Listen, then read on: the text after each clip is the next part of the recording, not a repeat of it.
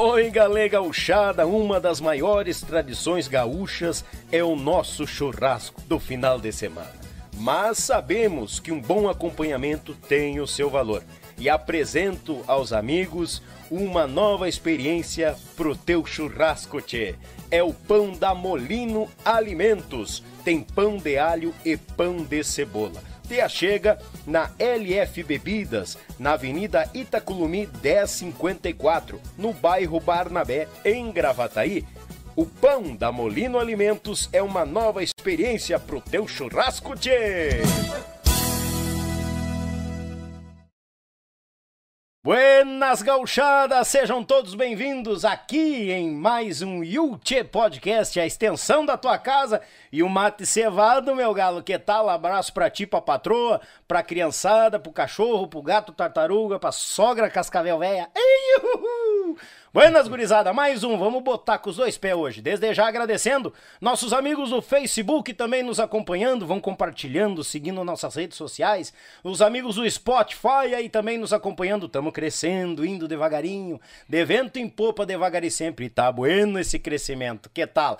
E desde já eu te convido, te inscreve no canal, taca o dedo no like, ativa o sino de notificações para te ficar por dentro das novidades aqui no Yuchê, no canal Yuchê, no Yuchê Podcast e muito mais. Te agradeço pela companhia. Te inscreve que nós temos junto, gurizada. Que tal? E como anunciado, este baita cuera chegou no horário, nem foi britânico, foi antecipado. Que ele me disse, Daniel, sete e meia eu tô aí. Era sete e quinze, tô aqui na frente, já tá me ligando apavorado. O beco é meio complicado, é Quase querendo voltar pra casa. Né? Já eu imaginei, eu vou responder esse louco, ele vai voltar pra casa, né? Daqui a pouco, quando eu sei, ele, não, não te apavora que quem, o dono do beco aqui sou eu. Eu peguei um funk na esquina ali, eu digo, acho que vou voltar. E tal, né? Ele pensou, ah, deve ser ali o podcast gaúcho, do jeito que anda as coisas. Ele já mostrou a voz e tá por aqui, grande gaiteiro do nosso Rio Grande, grande cantor, líder do grupo Matizes. Pro aplauso do nosso povo, hoje nós vamos conhecer o lado ser humano, o lado artístico e o lado ser humano dele. Wagner dos Reis, bem-vindo, meu irmão! Muito bem-vindo. Muito obrigado, muito obrigado pelo convite. É um prazer estar aqui contigo, né? Falando um pouco, falando um pouco assim da nossa vida, do nosso dia a dia, do nosso lado profissional, do nosso lado pessoal, do qual a gente não abre tanto para as pessoas, né? é. né? E, e, é um prazerzaço estar aqui. Muito obrigado pelo convite. Esse programa que, que cada vez cresce mais e, com, e não poderia ser diferente pela qualidade que tem, pelo tratamento que você tem com teus colegas, com teus amigos, né? Um estúdio simples, mas aconchegante, maravilhoso. É, essa, é essa a ideia. Né? E então só tem a crescer. Parabéns. Parabéns obrigado. e obrigado mais uma vez pelo convite. eu, me agra... eu que tenho que agradecer o homem seu de Viamão pra vir pra cá gravar, rapaz. Deus o livre. Pra que câmera que eu olho? Pra aquela, pra... Na, agora nós estamos lá em cima Agora da tela tem uma, a principal. Quem, Aí... é, quem é aquele gordo ali de é, branco? Quem? É, sou eu mesmo. É. que Faz que nem eu, usa escuro. Eu vim de branco ainda, é, né? Faz que nem eu uso escuro. Ninguém vê aqui, ó. Eu já... Aí eu dou uma apagada na luz, aí menos vê E o brabo é que ao vivo não dá nem pra dar uma mexida depois, se fosse gravar, não, dá pra dar uma mexidinha, não, né? Não. Eu faço isso nas capas do CD. Né? já ligo pros caras, quanto é que tu quer aí pra me, né? Tira essa barriga, pelo amor de Deus, cara, só Cinquentinha. Ah, tira uns 20 quilos aí que eu te, que, que, eu te agradeço. Não é fácil, né, China? Mas a gente vai ficando velho, os cabelos vão branqueando. Ah, mas... E a gente vai engordando, né? Mas graças a Deus vai aumentando a experiência, né? Com certeza. A sabedoria de vida. Com certeza. Isso é uma coisa maravilhosa, né? Da gente poder é, ir aprendendo com os nossos erros, é. aprendendo é. também com os erros dos outros, que é uma coisa importante que uma vez um, um, um grande amigo meu me disse Wagner, é, é, é, melhor tu aprender com os erros dos outros, que é mais barato para ti. Né? Porque tu não te desgasta fisicamente, é. né? Mentalmente. Então, então tu é. aprende com os erros. Presta atenção no que está acontecendo à tua volta. E ele tinha razão, né? Muita coisa eu aprendi vendo os, os tombos dos colegas, é. infelizmente. Mas a gente também tomou muito tombo, né? Claro. Porque a gente. Não adianta só tu ficar olhando. De vez em quando tu é teimoso, tem que meter a cara. E tu acaba tomando uns pialos, coisa normal da vida, né? Todo mundo, todo mundo, né, passa por isso. Todo mundo toma um pialo nessa e, vida. E, né? e hoje, um não, um monte. Um monte, é. E hoje eu dou razão porque o pai falava para mim. O pai sempre, o pai fala, né? O pai sempre diz: "Queria eu ter a tua idade com a, com a mente que eu tenho hoje". Ah, sim. a experiência que a gente ganha com o tempo, né? Mas com certeza. Tu sabe que uma vez eu disse pro meu pai, né? O pai tá com 72 anos, cabelo bem branquinho, né? Bah, E aí, e eu cheguei bem entusiasmado. Eu tinha visto uns caras pintar os cabelos, esses aí que pintam os cabelos, né? Que eu não sou contra, não sou contra. sim. E aí eu- disse o pai, disse, pai, por que que tu não pinta esse cabelo, rapaz? Sabe? Tá com esse cabelo bem branquinho, pinta esse cabelo, rapaz. Tu deve ficar mais jovem. Aham. Aí disse, pois olha, eu demorei 70 anos pra adquirir esses cabelos brancos. Bah. Tu acha que eu vou pintar agora? Chico? Demorei, esperei tudo isso É, e me matou, me derrubou. Então são coisas que a gente vai aprender. Claro, normal, normal. Isso eu vou ter que dizer pros meus filhos depois. Se eles vierem com a ideia de pintar o cabelo, vai ter que falar mesmo. Uhum. Tchê, eu que agradeço a vinda, obrigado mesmo de coração.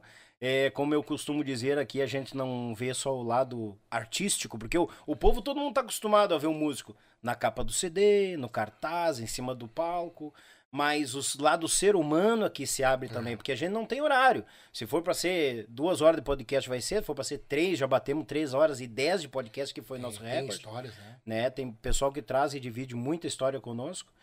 Prazerzaço, obrigado. E a primeira pergunta, assim, ó, é a primeira pergunta e Deus te ajude, tá? Uhum. Te vira nos 30. Se vira nos 30. É, né? Mais de 30, mas te vira.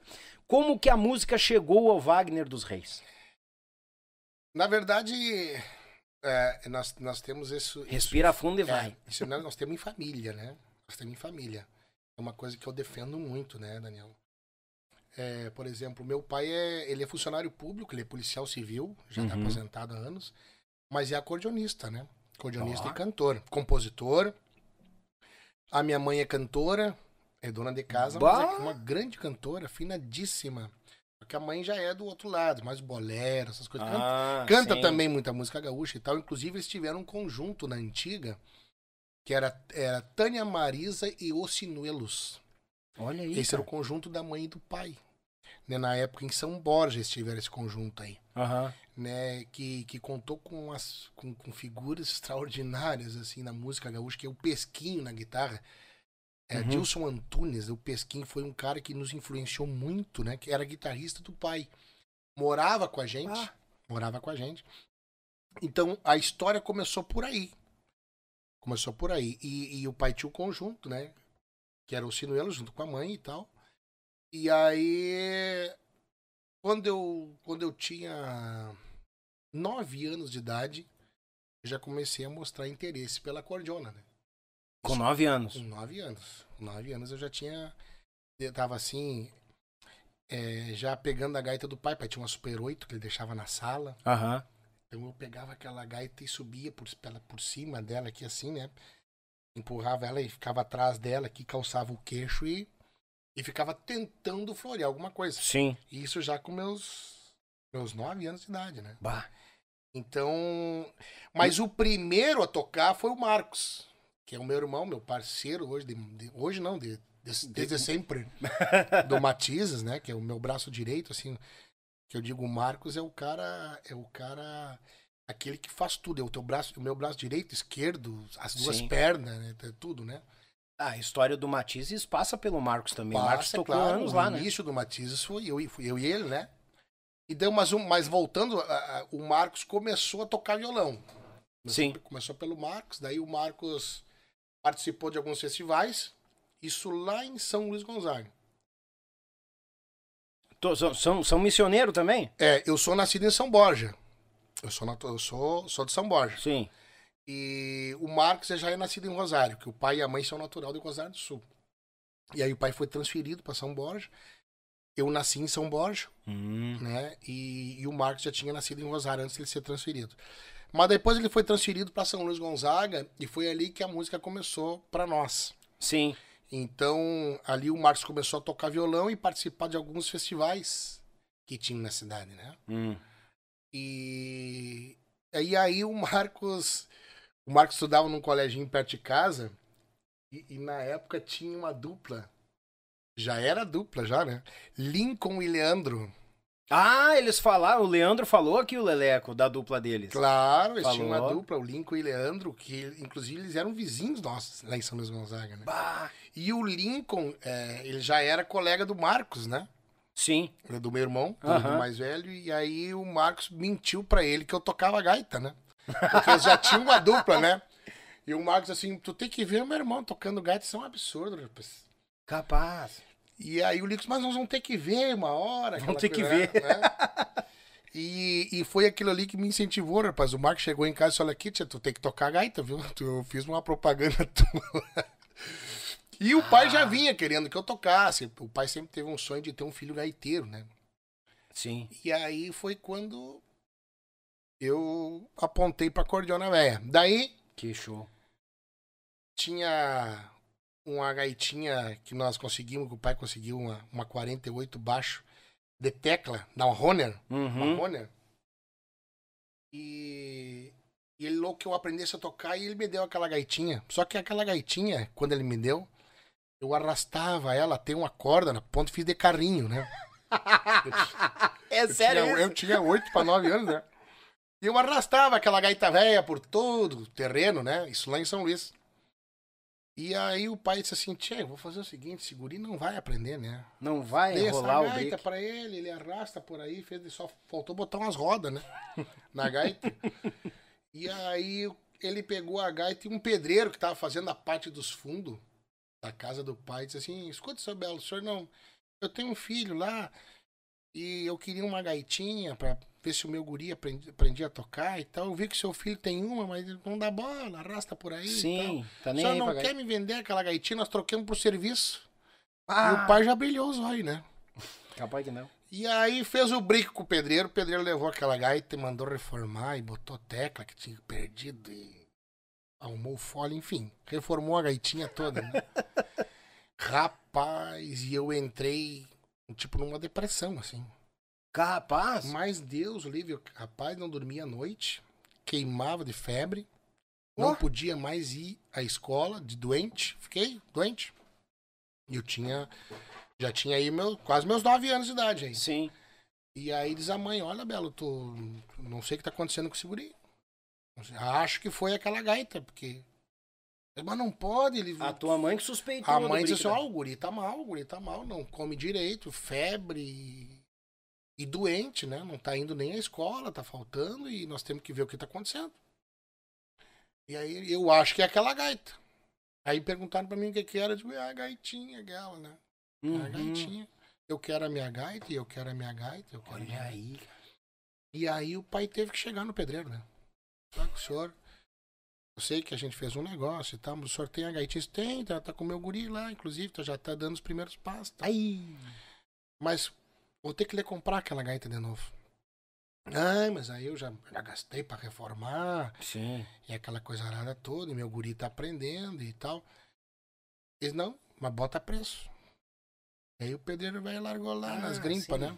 E eu sei que o pai conseguiu a gaita de novo, foi o que me salvou.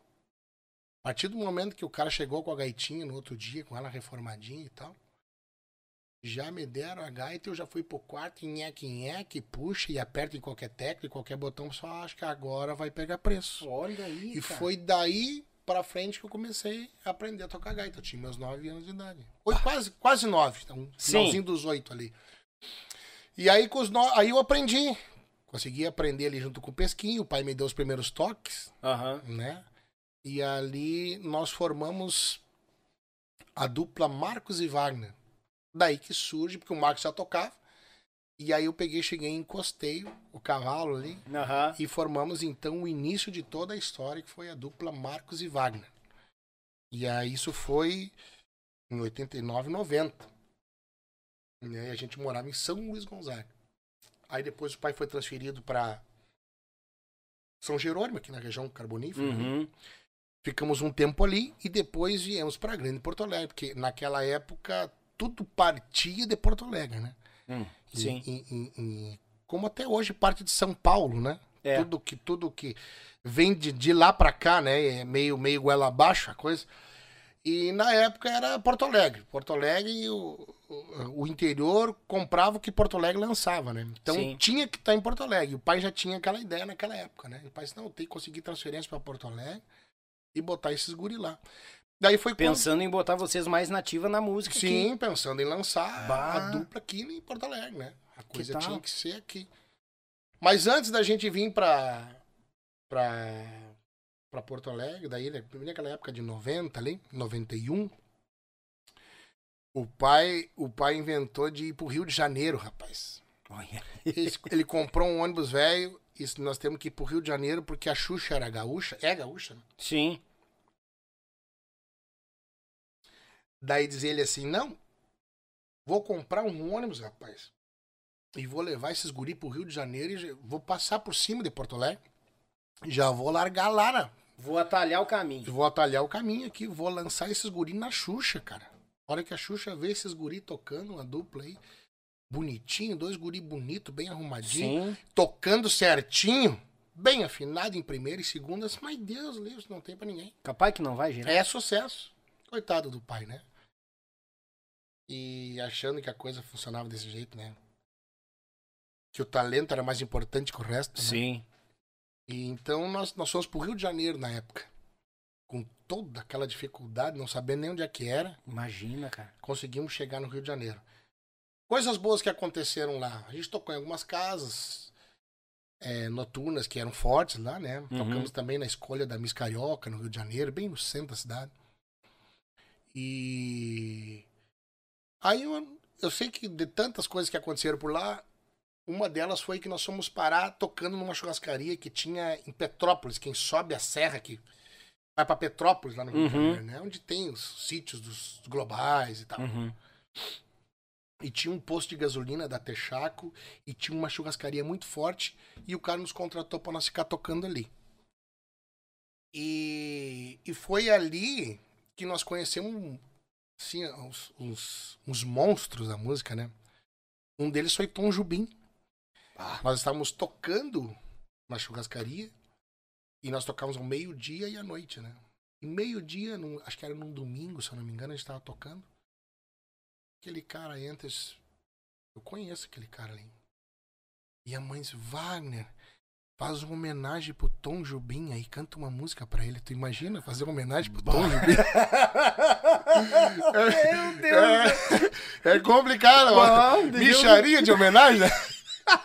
E aí a gente pegou e aí eu- a gente cantou uma música, homenageamos ele, cantamos uma música, ele se apaixonou, né? Eu tinha 91, 11 anos. E tudo bem certinho, as notinhas, tudo bem Sim. certinho e tal, bem afinados e tal, ele se apaixonou. Foi lá, nos deu um autógrafo e tal, eu tenho esse autógrafo até hoje lá, guardado num guardanapo Olha aí. lá em casa. Depois teve um outro momento do qual a gente estava tocando na mesma churrascaria e tem um senhor baixinho almoçando e era um, um maestro José Menezes. Uhum. E esse maestro, é, antes do Caçulinha no Faustão, era ele que, que fazia aquela parte musical do programa. Sim, né? sim. Então ele tinha uma influência muito grande dentro da Globo. E aí a gente conheceu ele lá, ele se apresentou pra nós e tal. O senhorzinho baixinho, maestro José Menezes. Ele disse, olha. Aí conversa vai, conversa vem, e o pai disse, olha, eu tinha muita vontade de colocar eles na Globo, pá, pá, pá, não sei o quê. né? Ele disse, olha, eu, eu posso ajudar. E aí ele nos ele marcou com, com o pai na, na semana seguinte e nos levou na Globo. Ah, É, capaz. nós entramos na Globo. Esse eu, vou- eu vou, vou entrar lá com vocês. Daí nós entramos junto com ele. Aquilo é uma monstruosidade, né? E de grande e tal. Uhum. E aí chegou lá, ele teve. Deixa eu já alcançar um mato pra ti já enchendo aí. Senão eu fico com essa cuia aí. eu- Tá me sacaneando pra me tomar chimarrão frio aqui. É, tomar frio. E aí chegamos lá, rapaz, e ele, ele tinha um, um programa. Ele, ele conversou com um produtor grande lá, um cara Uhum. que montava os programas da Globo e tal. Os especiais da Globo. E aí tinha um especial, que era um especial final de ano, que eles estavam homenageando os índios, os indígenas e tal. E aquele especial, eles, não, podemos colocar eles aqui, maestro. O produtor falou pro maestro, né? Daí tem umas cenas que ah, eles são bem moreninhos, né? Bem moreninhos, eles podem fazer pap- o, papel do índio, dos índiozinhos correndo. Ele queria que a gente é, entrasse como ator no, Ah, não pra tocar. não pra tocar. E aí entendi. diz o. Diz o maestro, não, não, não, não. Eles não são atores. Você pode até fazer alguma atuação, mas eles são cantores e de altíssima qualidade. Eu quero eles cantando. Ah, daí o produtor deu uma pensada, disse, poxa, como é que eu vou colocar eles cantando? Porque não tem uma parte musical assim onde apareça, né? Sim. mas tem a trilha sonora. Tem a trilha sonora desse especial, que é a Patrícia Marques, uma famosa cantora da- das antigas? Uhum.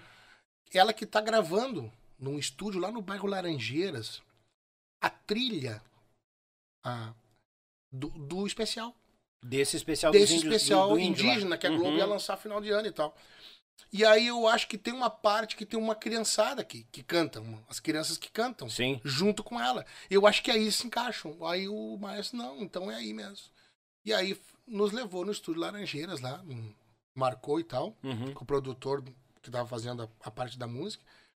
E nós entramos lá e cantamos junto com a Patrícia Marques, né? Até me lembro que ela botou a voz, depois a gente entrou, eu e o Marcos entramos e, e dobramos várias vezes os canais, né?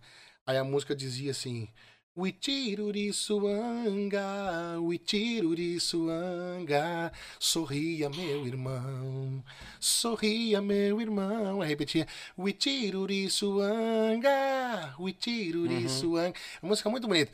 E a gente fez esse refrão. Esse refrão que, que da, da- onde as crianças cantavam foi eu e o Marcos que gravamos, né? Sim. E dobramos lá, não sei quantos canais e tal. E aí foi é, a, a participação única e exclusiva na Globo que nós tivemos, né? E aí a nossa parte com a Xuxa, o mais perto que nós chegamos dela, acho que foi uns 200 metros mais ou menos, né? Não conseguimos mais contato com ela. E nem com a produção, não tinha como chegar nela, né? Sim. E foi que a gente acabou fazendo umas, algumas apresentações por lá e viemos embora. Aí quando viemos embora, sim, daí chegamos aqui em 92, 93, por aí.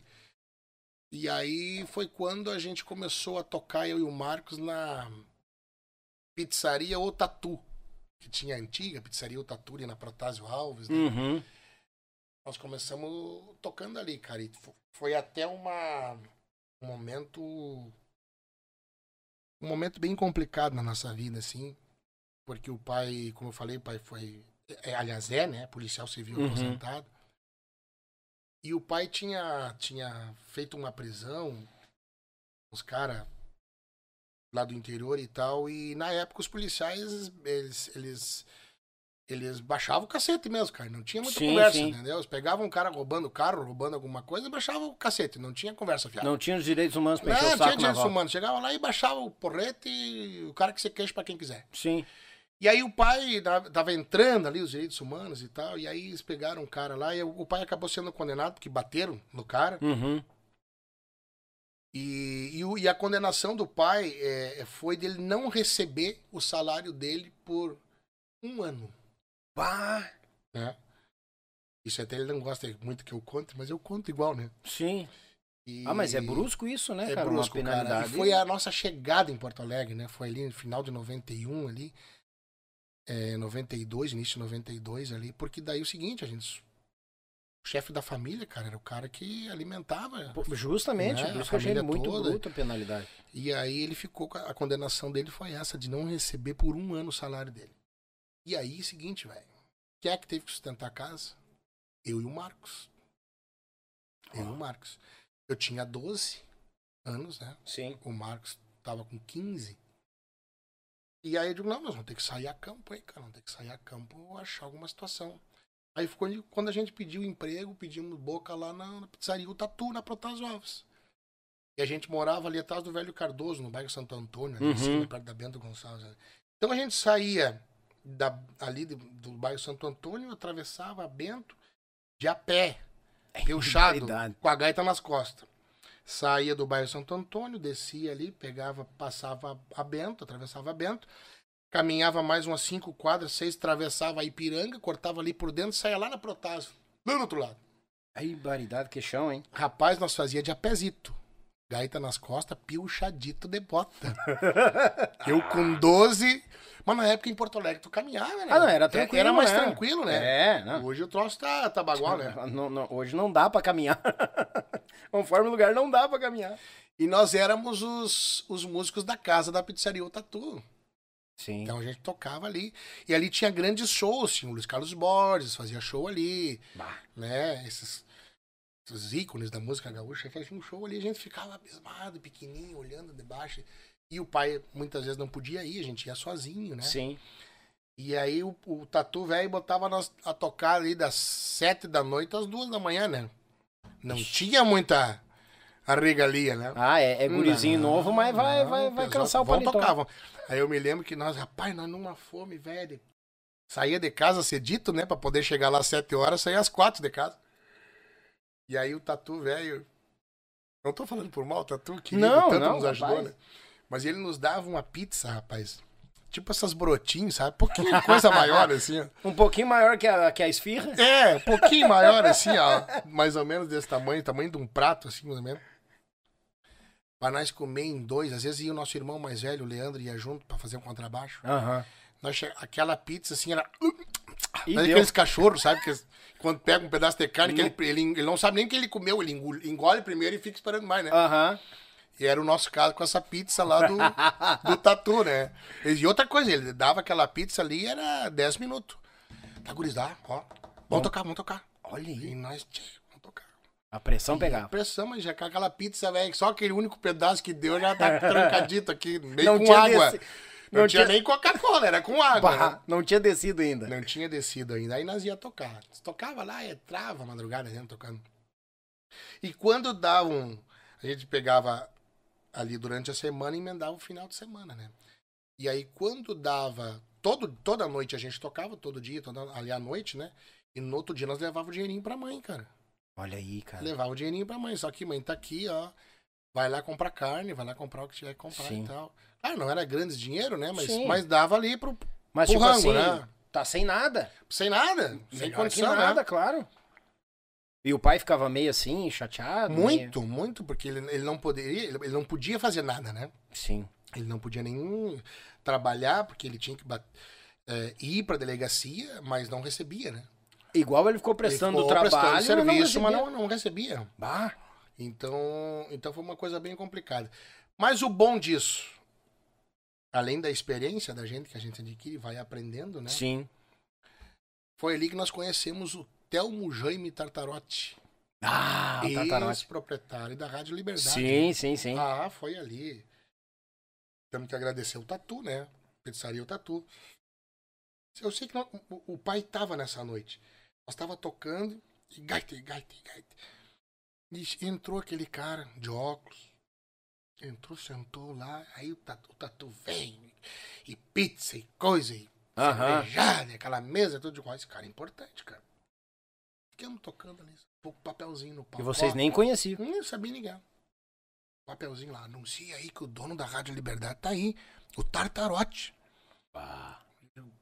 Ó, o proprietário da Rádio Liberdade tá aí. Tartarote. Não deu muita conversa, ele só deu um, um oizinho assim, Uhum. seguiu ali na dele ali. Eu sei que ele foi uma vez, duas vezes, acho que na terceira ou quarta vez ele chamou o pai pras conversas. Escuta aqui, tu me disseram aí que teu pai é desguria aí. Ah, sim, senhor, sou eu mesmo. Escuta, tu não, não quer montar um conjunto comigo, uma parceria, nós montar um grupo? Por isso é muito bom. Olha aí, É rapaz. muito bom.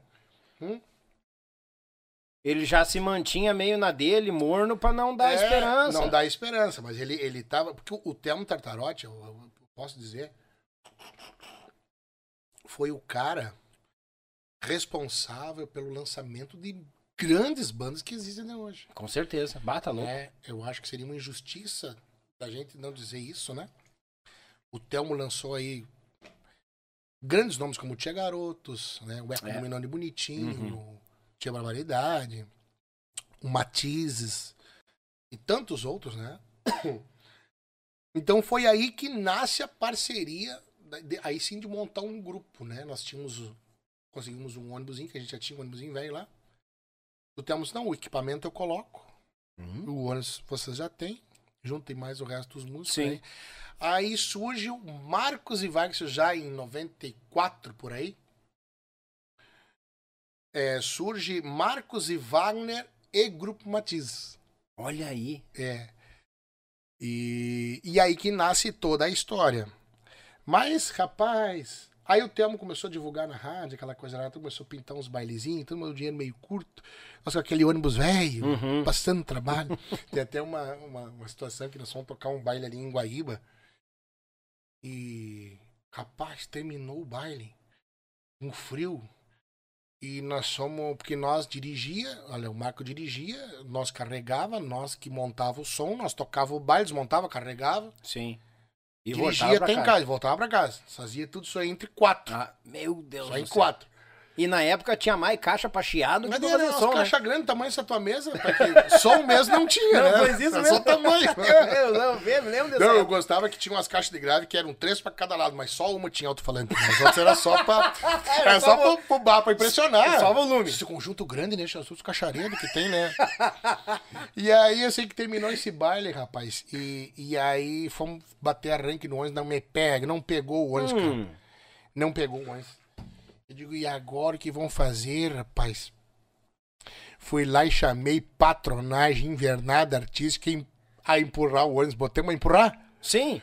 Juntemos aquela tropa toda, rapaz. Era invernada e patronagem, empurrando, e grude. nós juntos, ó. Fizemos pegar o tartarugão velho. né? O bom do a diesel deu meia volta na roda, o bom pega, deu, né? deu. Aí Esse é pegou, já bom. fez aquela fumaceira, velho. Tapou o CTG de fumaça, né? É, e são histórias, cara. É, Esse é o início do Matizes, né? Sim. E aí, em 95, ali em 96, 95, 96, aí a gente tira o nome Marcos e Wagner, e aí sim, segue só Grupo Matizes. Grupo Matizes. E dali pra frente, né? E graças a Deus temos na lida aí até hoje, né? E como é que foi o crescimento? Porque é, com a parceria com o Tartarote, a Rádio Liberdade era, era o carro-chefe dentro da Grande Porto Alegre. Muito forte. Fortíssima. tá Muito louco? forte. Quem se criou na, na música ah, não tinha como. Ah, tu já escutou a Liberdade? Não. Todo mundo tinha passado e escutado a Liberdade. É. Ou pegou vocês, fez a história acontecer, ajuda, a mídia ajuda muito. Não, que nem a gente tava conversando em off. Hoje a mídia empurra cada coisa que qualidade musical passa longe, né? Passa longe, passa Bem longe. longe. Mas eu, eu posso dizer assim que quem não conheceu a Liberdade, essa gurizada aí, não sabe o que, que perdeu, na verdade, porque a, a época era de ouro. É. Era maravilhosa. A melhor época da minha vida foi a época da Rádio Liberdade em Porto Alegre, quando nós iniciamos, né? Porque não tinha essa questão da internet, né? É, tão avançada É. assim que a gente que a gente hoje um grupo não se lança mais numa rádio pela qualidade ou passa por um todo uma situação né de não vamos ver se é bom vamos ver se é legal Uhum. não é para depois rodar. Não hoje o que tiver roda na internet aqui tu paga e, É, e ali o teu clipe vai goela abaixo a coisa é, né empurra e deu. é, empurra e deu. E na época não, tinha que ter qualidade pra rodar e tal, aquela coisa, o pessoal se preocupava bastante. Não, e eu me lembro quando tinha lançamento de grupo ou música nova, eles já vinham a semana fomentando aquilo ali, trazendo pra hora de, ah, música nova agora do É. grupo tal. Bah, eu, eu acho que era o ápice da audiência da rádio, porque todo mundo tava. Não tinha realmente a internet, a gente não imaginava que ia ser uma potência que nem é hoje. Exato. A internet. Mas a internet é bom, mano. A gente vai chegar lá depois. Sim, eu, sim, Eu sim. não condeno a internet, eu acho maravilhosa, porque terminou também com uma situação complicada na música gaúcha, que eram as panelas, né? Ah, verdade. Mas tudo bem, falando em Rádio Liberdade, eu falo porque ela, ela nos ajudou tanto e ajudou tantos artistas. E, e, ela, e ela criou uma geração toda, né? É. ela é detentora de, de, de uma criação, de uma, de, uma, de uma geração maravilhosa, fantástica, que comprava o nosso produto, né? Comprava música. Uhum. É, O Clube Farrapos, existe, o grande Clube Farrapos, É. existiu por causa da Rádio Liberdade. Verdade. Né? As Domingueiras do 35, tantos CTGs, o Roda de Chimarrão na Zona Sul, as Domingueiras do Roda, Uhum. né? Aqui em Gravataí, que eu tocava na época, que era o Cervejão. Uhum. Cervejão. Depois acho que virou o clube, é, clube de cerveja, né? Uhum. Depois é, teve o Clube dos Artistas e tantos outros que a gente. O Santa Fé, Santa Fé. que nós tocávamos ali, que era na divisa com, de Cachoeirinha com Sim. Gravataí ali. Sem dizer que na época também existia as lojas, as lojas de discos, de CDs. Com certeza. Porque tu escutava na Liberdade, bah, vou comprar. e Vou tinha comprar. loja de CD, tu ia lá Claro, comprava. claro. Então eles formaram. O, o, o- a Rádio Liberdade, além de formar geração, ela dava trabalho pra gente. É. Porque, na verdade, o que que acontecia? A Rádio Liberdade, esses clubes que eu te falei, foram tudo clubes que ela abriu. E aí o pessoal frequentava a casa cheia, eram os lugares que a gente tinha oportunidade de mostrar nosso trabalho, né? Uhum. Então ele, ele- o Telmo era muito inteligente nesse sentido. Sim. Então ele, ele ajudava o grupo a nascer, a se criar. Depois eles tinham a rádio para divulgar o trabalho, o estúdio para gravar o teu Ah, trabalho, a justamente. gravadora para te lançar, que era a gravadora Raízes, né? A rádio para te divulgar e depois os lugares para te tocar. É, Então era fantástico, era eu, eu, eu vejo que a maior jogada de mestre do Tartarote foi a, a, a gravadora. Quando Gravadora. adquiriu a gravadora. Porque daí tu já fazia uma venda casada.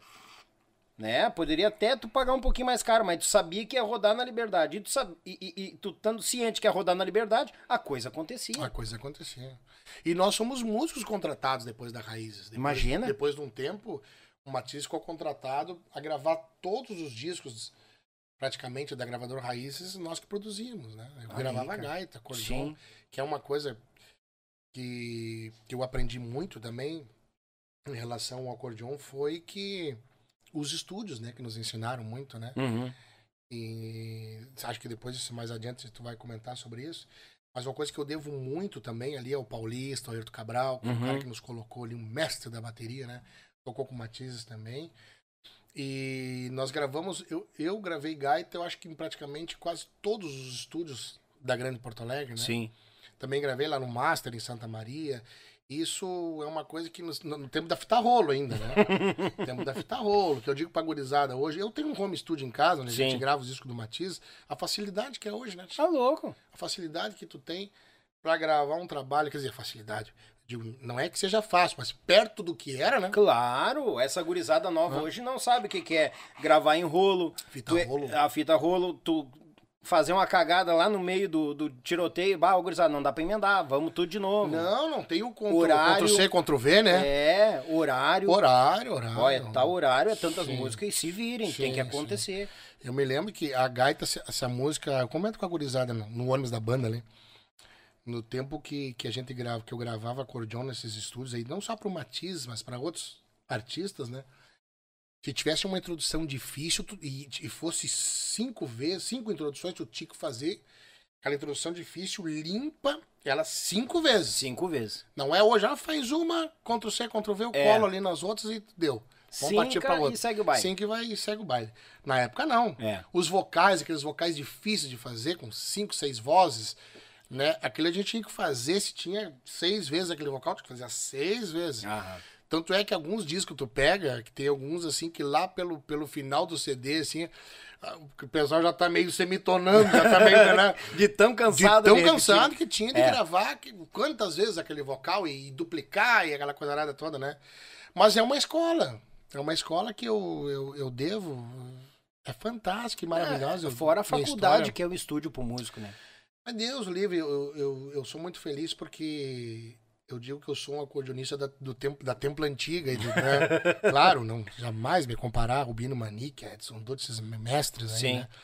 Mas também tenho o meu, meu respeito aí, tenho o meu trabalho já gravado, né? E uma coisa que me ensinou também muito é, foi gravar outros artistas. É bom né? isso. Não gravar só o porque o Matias tinha uma linha de trabalho, né? Uhum. E eu tinha que gravar outros artistas. Aí tu imagina, eu gravei Chiru Missioneiro, gravei Iedo Silva, gravei Moraizinho, gravei Ademar Silva, Lobisomem, ah, tantos outros que eu gravei, a lista se vai embora. Uhum. E aí tu imagina, na época eu, eu ia gravar, por exemplo, um Chiru Missioneiro, que era um, é um artista totalmente do estilo diferente do nosso, né? Completamente próprio. né? Completamente, vai do A ao Z aí É. a diferença. E aí imagina que não, eu quero que tu bote gaita, tá? Prazer pra mim, mas vamos lá, como é que é a primeira música? Não, eu quero que tu crie uma maneira, diz o Chiro, eu quero que tu crie uma introdução dessa maneira aí com um cheiro de campo. E agora? De agora, né, Chiro? Vou passar a bosta de vaca na É, gaita. eu digo, ó, tu, tu me, tu me faz uma introdução aí, uma gaita velha pampiana. Eu quero um cheiro de campo, cheiro de terra, uma cordiona velha Que tal? missioneira. Digo, então tá, vamos, vamos tentar Vamos fazer. tentar. E tinha que sair do gosto dele, porque tu tava gravando pro cara. Claro. Como é que eu ia botar uma gaita, uma introdução que, fosse, que não fosse o estilo do cara, né? Justo. Já não daria certo. Então, isso me ensinou bastante, porque eu tive que. Aí eu tive que arrepiar o lombo e ir pra cima, né? E tantos outros, que nem eu fui gravar uma vez o Ademar Silva. E ele tinha um, ele tinha um bolero no meio do disco, né? Tinha um bolero que ele queria gravar, que ele tinha gravado lá com, com lá no Rio de Janeiro, muitos anos atrás, e ele queria regravar ali. Uhum. E aí ele ia lá e botava o disco pra mim, eu vi só vai. Aqui tá a introdução. Aí eu digo, não, beleza, vamos tirar essa introdução, né? Tipo assim, né? Introduçãozinha. Uhum. Bem fácil até. Aí tirei a introdução. Vamos gravar? Vamos. Aí eu fui lá. Fiz a introdução. Disse, não. Não é isso aí. Ai, ai, Eu ai. digo, Vamos. Mas eu acho que. Será que não é, tio Ademar? Não. Não é. Então, se não me permite, eu vou ouvir de novo lá. Não, vamos lá ouvir de novo. Porque o que? Tu tem talento, tem condição, quero que tu faça idêntico. Não, mas nós vamos fazer bem certinho, senhor. Pode ter certeza. vamos lá. Aí eu ouvi a música. Eu digo, mas é a mesma gaita, cara. Tá, tá igual. Tá igual, mas aí me fiz de louco, né? Eu digo, não, acho que faltava uma notinha aqui mesmo. Vou fazer agora, tio Ademar. Então vai lá, vai lá, vai lá, vai lá, guri, vai lá. E ficava aqui no. E aí, gravando. E eu meti a introdução bem certinho. Uhum. Em cima, no Em cavaco. cima gravava a introdução. Eles, não, vai. Não é isso aí. Barbaridade. Não é isso aí. Eu sei que lá pela quarta vez, mais ou menos, tinha quarta ou quinta vez, eu digo, tio Ademar, tem alguma coisa errada, porque na verdade a introdução tá certa, é essa aí. Não. Eu digo, mas como é que isso? Faça então na, na boca e de repente alguma coisa que, eu- de repente, ouvindo o disco eu não tô captando, mas de repente Sim. o senhor na- me dizendo como é que é, eu vou captar aqui. Sim. Aí ele, não, rapaz, a gaita aqui, ó. Taraidana, tum, tch, tum, tch, tum, dum, dum, tch, tum, tch, tum, dum, dum. Tá, mas tu faz na gaita? É? Mas, aí, aí, aí, como é que tu vai dizer pro homem que cara. tá um chipozinho em cima da gaita É, aqui, isso que ó. mas, vai, tem que ter esse gingadinho aí, vai. Esse gingado que tu não tá fazendo, cara. E tu tem condição de uma tio Ademar, né, cara, olha. Então são coisas que Eu a acho que gente... ele queria uma gaita eletrônica. É, ele queria. um- Tá, tu tá brincando. Então são coisas assim que a gente que eu enfrentei nessas, tal, nesse tio? mundão velho de gravação de Mas disco, né, cara? Que a gente vai aprendendo, cara. É sensacional. É maravilhoso que daí a bagagem. Tu ganha bagagem com isso, Sim, né? claro. Tu tá... Coisa mais. é, tá louco. Tchê, né? que Eu ia te perguntar qual foi o mais osso pra gravar, tu já contou já. Não, o tio Ademar era, era osso duro. É. Mas eu gravei depois o Iedo Silva, saudoso também, Ah. Iedo. E o Iedo chegou pra mim no meu estúdio. Mas aí eu já tava com o meu estúdio aqui, né? Sim. Daí dizia o Iedo assim, vai, vou gravar um disco contigo, mas eu vou. Olha. Eu nunca gravei contigo, tu tem uma fama boa aí, todo mundo fala bem e tal, mas é. Uma fama boa, é, É, bom. tu tem uma fama boa, mas eu, eu nunca gravei contigo, cara. Eu tenho medo. É um gurizote novo e coisa nada. Eu digo, não, tio Iedo. Vou fazer com capricho, como eu fiz todos os outros, e do jeito que o senhor quiser que faça. Que idade tu tinha quando tava gravando isso? Aí eu, ah, agora eu tô com 41, mas eu tinha ali meus 30. 30. É, não, eu já comecei a gravar antes, né? Eu gravo desde Sim, os meus sim, 18. Sim. O Chiru mesmo eu gravava com 18 anos, aí Bah. foi vindo embora, né? Xaria. Mas daí aí eu fui gravar o Iedo, diz o Iedo assim, olha, vai, eu vou te contar o porquê que eu tenho todo esse, esse medo, Medo, esse receio. nervosismo, esse receio. Digo, por que, tio Iedo? Ele disse, não, porque eu fui gravar num estúdio aí, num camarada aí, e eu pedi um gaiteiro, porque eu sou um gaiteiro fraco e tal, e não, não gravo meus discos, tem que ser um, um gaiteiro mais preparado e tal. E aí eles me trouxeram um gaiteiro afamado, aí o cara toca demais. E eu disse pro cara, digo, ó, eu vou gravar a trilha aqui, ó. Eu tocando, Uhum. eu e Edo tocando. E quando tu for botar gaita, eu quero estar junto. Porque eu que quero saber. Eu que tenho que saber como é que eu quero a, a gaita ali. Sim, claro. E o gaiteiro disse, não, senhor, fique tranquilo, não. Eu só vou gravar. Mas que nada. O velho foi embora, os negros já correram com a gaita lá e já gravaram a gaita. Capaz, sem ele tá junto. Passou uns três dias, ligaram pra ele, ó. O senhor pode dar um pulinho no estúdio aqui pra nós ver as gaitas? Que foi bem, ele me contando. Aham. Disse que foi bem entusiasmado.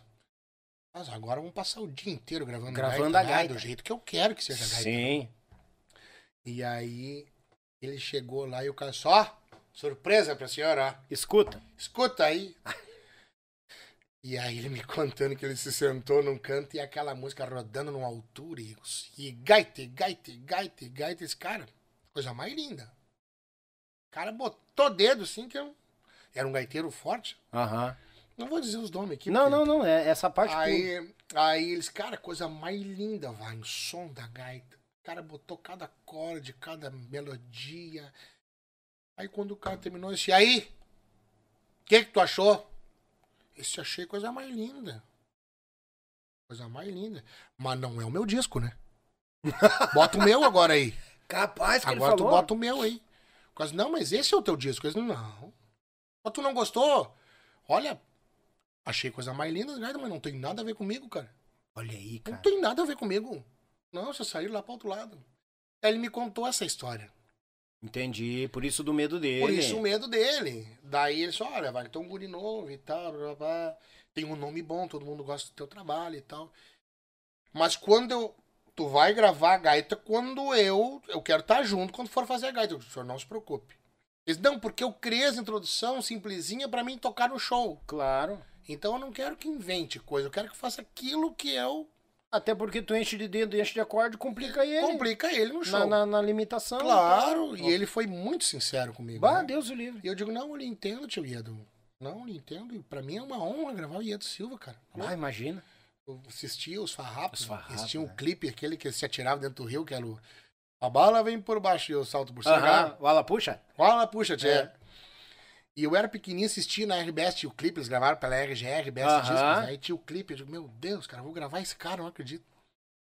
E aí tá, ele pegou a gaitinha dele lá e gravou as trilhas. Mas cada introdução é uma coisa mais linda, cara, simples, mas bonito, sabe? Sim. Porque o que que é difícil? É fazer o simples bonito. É, o simples bem feito, O né? bem feito bonito. Esse é o difícil de fazer.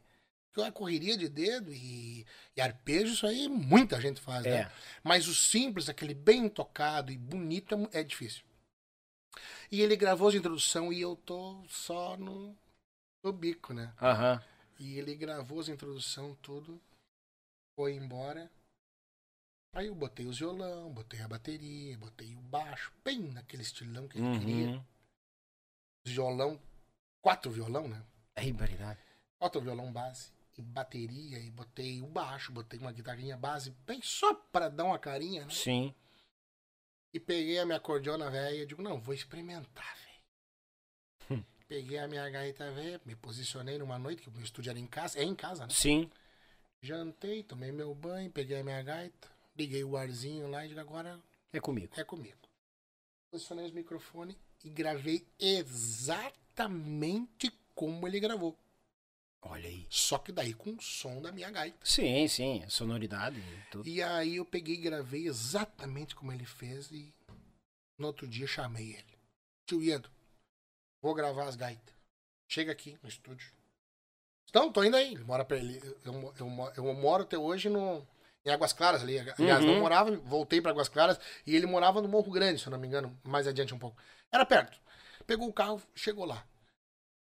E aí, vai, vai gravar as gaitas? Eu digo, vou, mas antes eu queria te mostrar uma coisa. Ai, ai, ai. E aí ele já arrepiou o lombo. Ah, né? imagino. Esse, bah, mas mesmo ele pensou assim, eu falei pra esse guri. Eu já cantei a pedra no começo que esse cara vai me aprontar. E aí eu peguei e larguei o play das, das músicas dele, mas exatamente como ele gravou a introdução, eu copiei igual, tirei igualzinho, notinha, Uhum. bem certinho. Rapaz, Daniel de Deus, esse homem era uma emoção só no estúdio. Imagina. Esse Wagner, coisa mais linda. Cara, era isso aí que eu Que queria, massa, cara. cara. E aí eu fiquei muito feliz, né? Ah, só imagina. Eu digo, não, tio Guilherme, o senhor tem toda a liberdade de me dizer, eu, eu, eu que- que me adiantei, mas assim, ó, se o senhor achar que não dá, que não ficou bom, eu gravo tudo de novo, quantas vezes o senhor achar que tem que fazer, até ficar bom.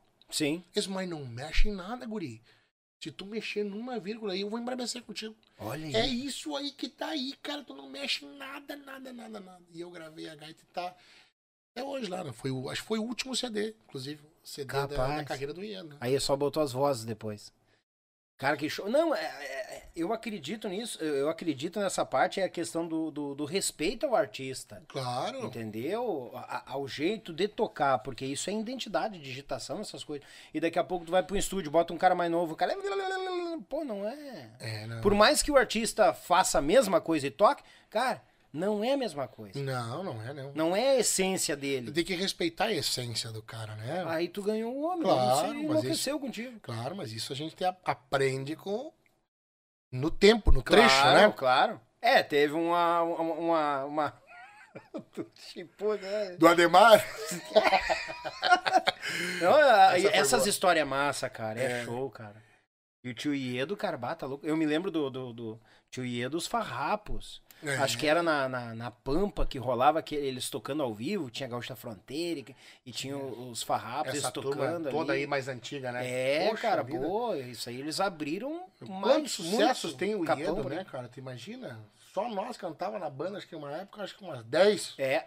Tudo estouro, uma atrás da outra, assim. né? E ninguém vê essa veia hoje, né? Vamos assim, do tio Iedo, né? É, as coisas. é, Aquele que a gente tava conversando antes, as coisas vão mudando, né, cara? Vão mudando e, e o pessoal vai deixando isso de lado um pouco, mas não quer dizer que vai ser esquecido, né? De É. forma alguma. Isso aí tá registrado, tá no DNA da cultura musical rio-grandense, gaúcha, isso não tem como tirar, né? Mas eu não sei, me corrija se eu tiver, se eu tiver errado, mas pouca gente regrava sucesso do tio Iedo. Pouca gente. Né? Deveriam. de- Mas eu acho que não é só do Iedo, né, Daniel? Eu acho que. Eu acho que isso é uma coisa que, que nós, os, os, os conjuntos da atualidade, aí, acho Uhum. que pecam muito, né, cara? Eu acho que tem uma, tem uma galera aí que tá pecando demais, porque eu até não. não- até já fui, já, o Matizes já teve o lado Che Music, né? Já Sim. entrar um pouco nesse, nesse assunto. O Matizes já teve o lado Che Music, nós tivemos, e eu. Tá, tá na nossa história. A gente fez um período, depois nós decidimos de que o que a gente sabia fazer de melhor mesmo era a música regional, gaúcha. E que se a gente ficasse em cima do muro, a gente ia tomar chumbo dos dois lados. É. Então a gente teria que escolher um lado. Se fosse escolher um lado, que fosse defender uma bandeira que fosse a nossa. A, a gaúcha, né? Show. Então o Matizes voltou a fazer o que a gente sabia fazer de melhor, que Uhum. era a música gaúcha. Que a gente deve demais, a gente deve muito pra Bombacha. É. O Matizes deve muito pra Bombacha. Nós temos aí as premiações que nós temos, as, as turnês internacionais, a história do Matizes está atrelado aí a, a Bombacha, A Bombacha, né? Pilcha, música regional. Essas né? conquistas todas vieram Claro, nós do toque de devemos, gaúcho. devemos a música gaúcha, né? Sim. Então, então nós defendemos ela. A gente, a gente defende ela há muitos anos e eu quero até eu- quando eu conseguir levar, se os meus filhos assumir aí, que eu tenho dois guris, Sim, eu vi os piazinhos. é, eu quero que eles sigam no mesmo tranco, no mesmo defendendo a mesma bandeira. Tocar pilchadito, É. né? Tocar pilchado tem muitas muitos contratantes que ligam pro Marcos ali, meu irmão que cuida da agenda. Só olha, tem um baile pra vocês aqui, mas não dá pra para tocar de calça, não dá pra fazer o que as outras bandas fazem. Ah, digo, é? não. Mesmo com todo o material de divulgação Mesmo, digo, não, o senhor, eles- o senhor tá contratando a banda senhor tem que ligar pra outros conjuntos, né? Eu não. Ah, mas tu é contra fulano e Beltrano? Não, de jeito nenhum. Sim. Eu acho que tu toca o que tu quiser, a história. Quem tá escrevendo a tua história é tu mesmo. É verdade. Agora, se ela é boa ou ruim, ou bonita ou é feia, já é um problema teu. É, Tu justamente. tá entendendo? Então eu me preocupo muito, e Matiza se preocupa muito em escrever a nossa história, no escrever a história. Né? Então.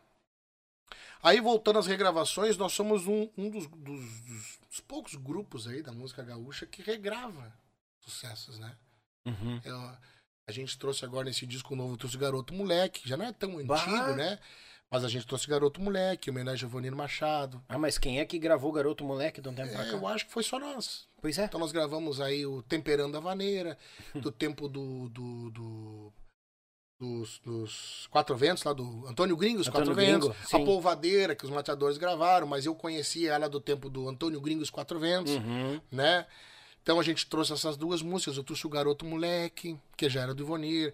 Eu trouxe Loirinha, trouxe do, Bah. do, do antigo Candeeiro. Uhum. Pedi liberação pro, pro querido e mestre Amaro Pérez, me liberou, não, é só pra, pra vocês podem. Que eu sei que vai ter o mesmo capricho na harmonia, né? Diz o. Amaro pra mim, né? E eu fiquei muito feliz. Então a gente trouxe loirinha, trouxe chucros desejos dos caibatés, que é o chamamé, né? Quando te tomo nos braços, como, quem pega a guitarra. Trouxe nesse disco novo. O que mais que a gente trouxe? Mas eu vou ter que te xingar então, né? Tu não me trouxe o disco novo. Na verdade, eu tenho. Hoje nós temos ele digitalizado, né? Ah, é. Físico o CD hoje tá, tá perdendo totalmente o É, espaço. isso é né? verdade. Isso é Então verdade. a gente nem mandou fabricar. Acho que, acho que o Marcos está mandando fabricar poucas unidades. Uhum. Apenas para aquelas pessoas que ainda têm o aparelho de CD no carro. Claro. São poucos carros hoje nem vêm mais com aparelho de CD. É, o tendo finca tudo no pendrive. É, hoje é Spotify, nas plataformas, né? Nós Sim. temos todo o CD na- no Spotify, né? Tá tudo Sim, sim, ali. sim.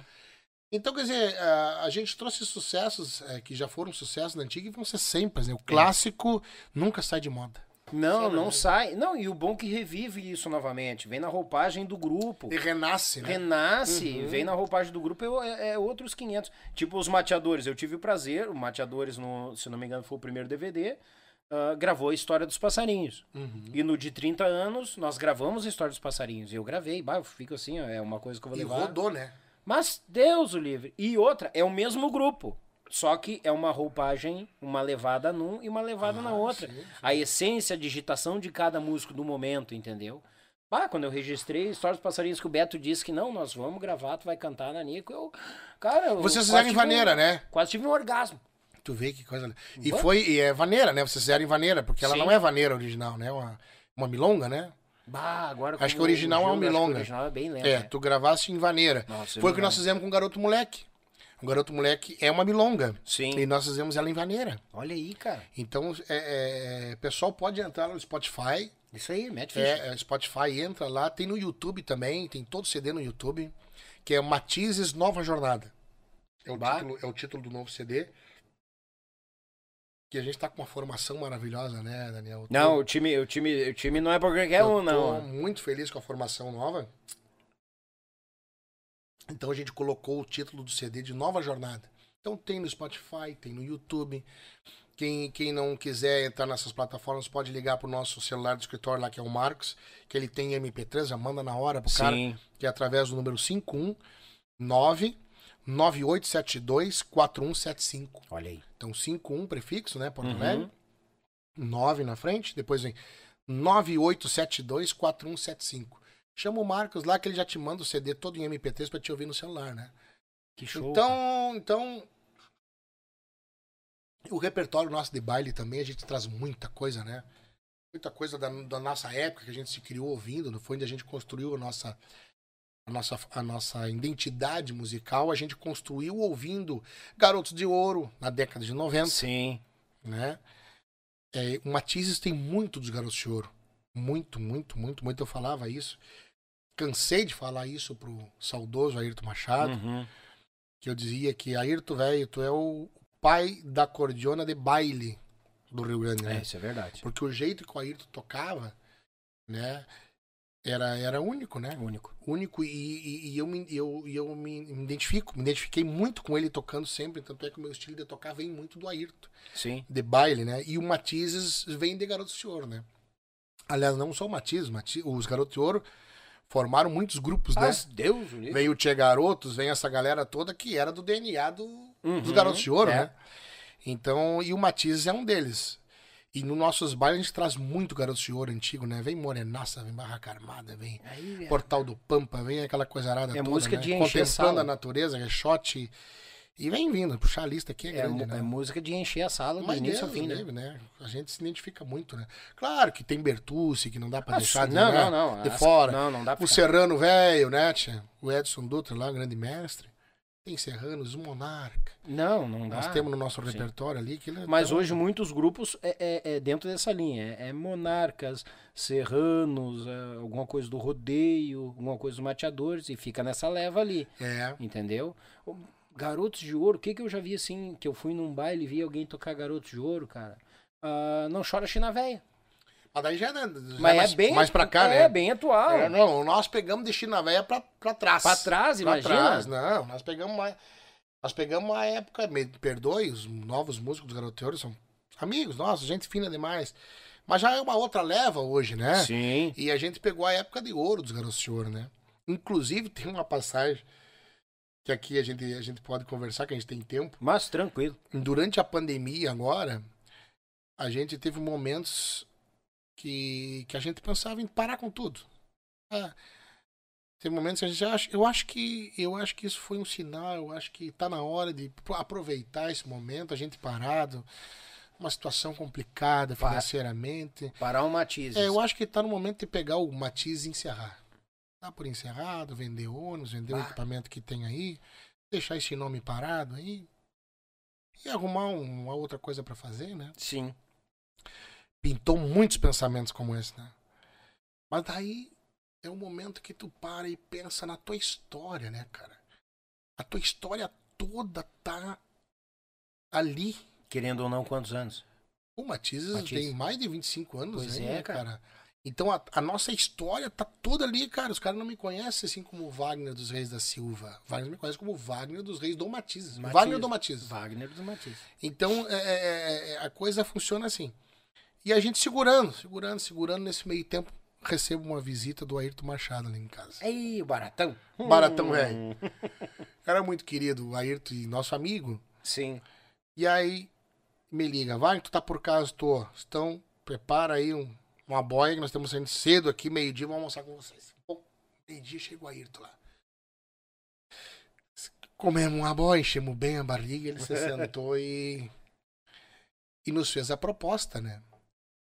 Pra nós assumir os garotos de ouro. Capaz. Sim, pra nós assumir os garotos de ouro. E eu vou dizer pra ti, cara, ficou ali Balançou. Ali. O Baratão, velho, era bom, não? Não, uma Bom bri- nas conversas. Briqueiro era ele, né? Briqueiro, é. Mas, e aí, ele fez uma proposta quase que irrecusável pra gente. Ele disse, não, aproveita que o Matiz está aí, né, nessa situação. Os, os garotos de ouro, a gente. A gente consegue iniciar já mais forte. Sim, pela em, questão em razão do nome. nome. aquela coisa nada toda. E aí o salário é X, aquela parceria. Na verdade, a gente ia ser sócio dos Garotos de Ouro, meio a Uhum. meio. E a nossa. E ele ia nos dar toda a autonomia para que a gente fizesse o que quisesse nos Garotos de Ouro. Tirar Bah. quem quisesse, botar quem quisesse Entra de sócio e comandar o time. e comandar o time. Esse eu quero, porque o Matizes, como eu te falei antes, musicalmente é- é- é- tem muito dos Garotos de Ouro. Na sim, veia. Sim. né? A identidade, né?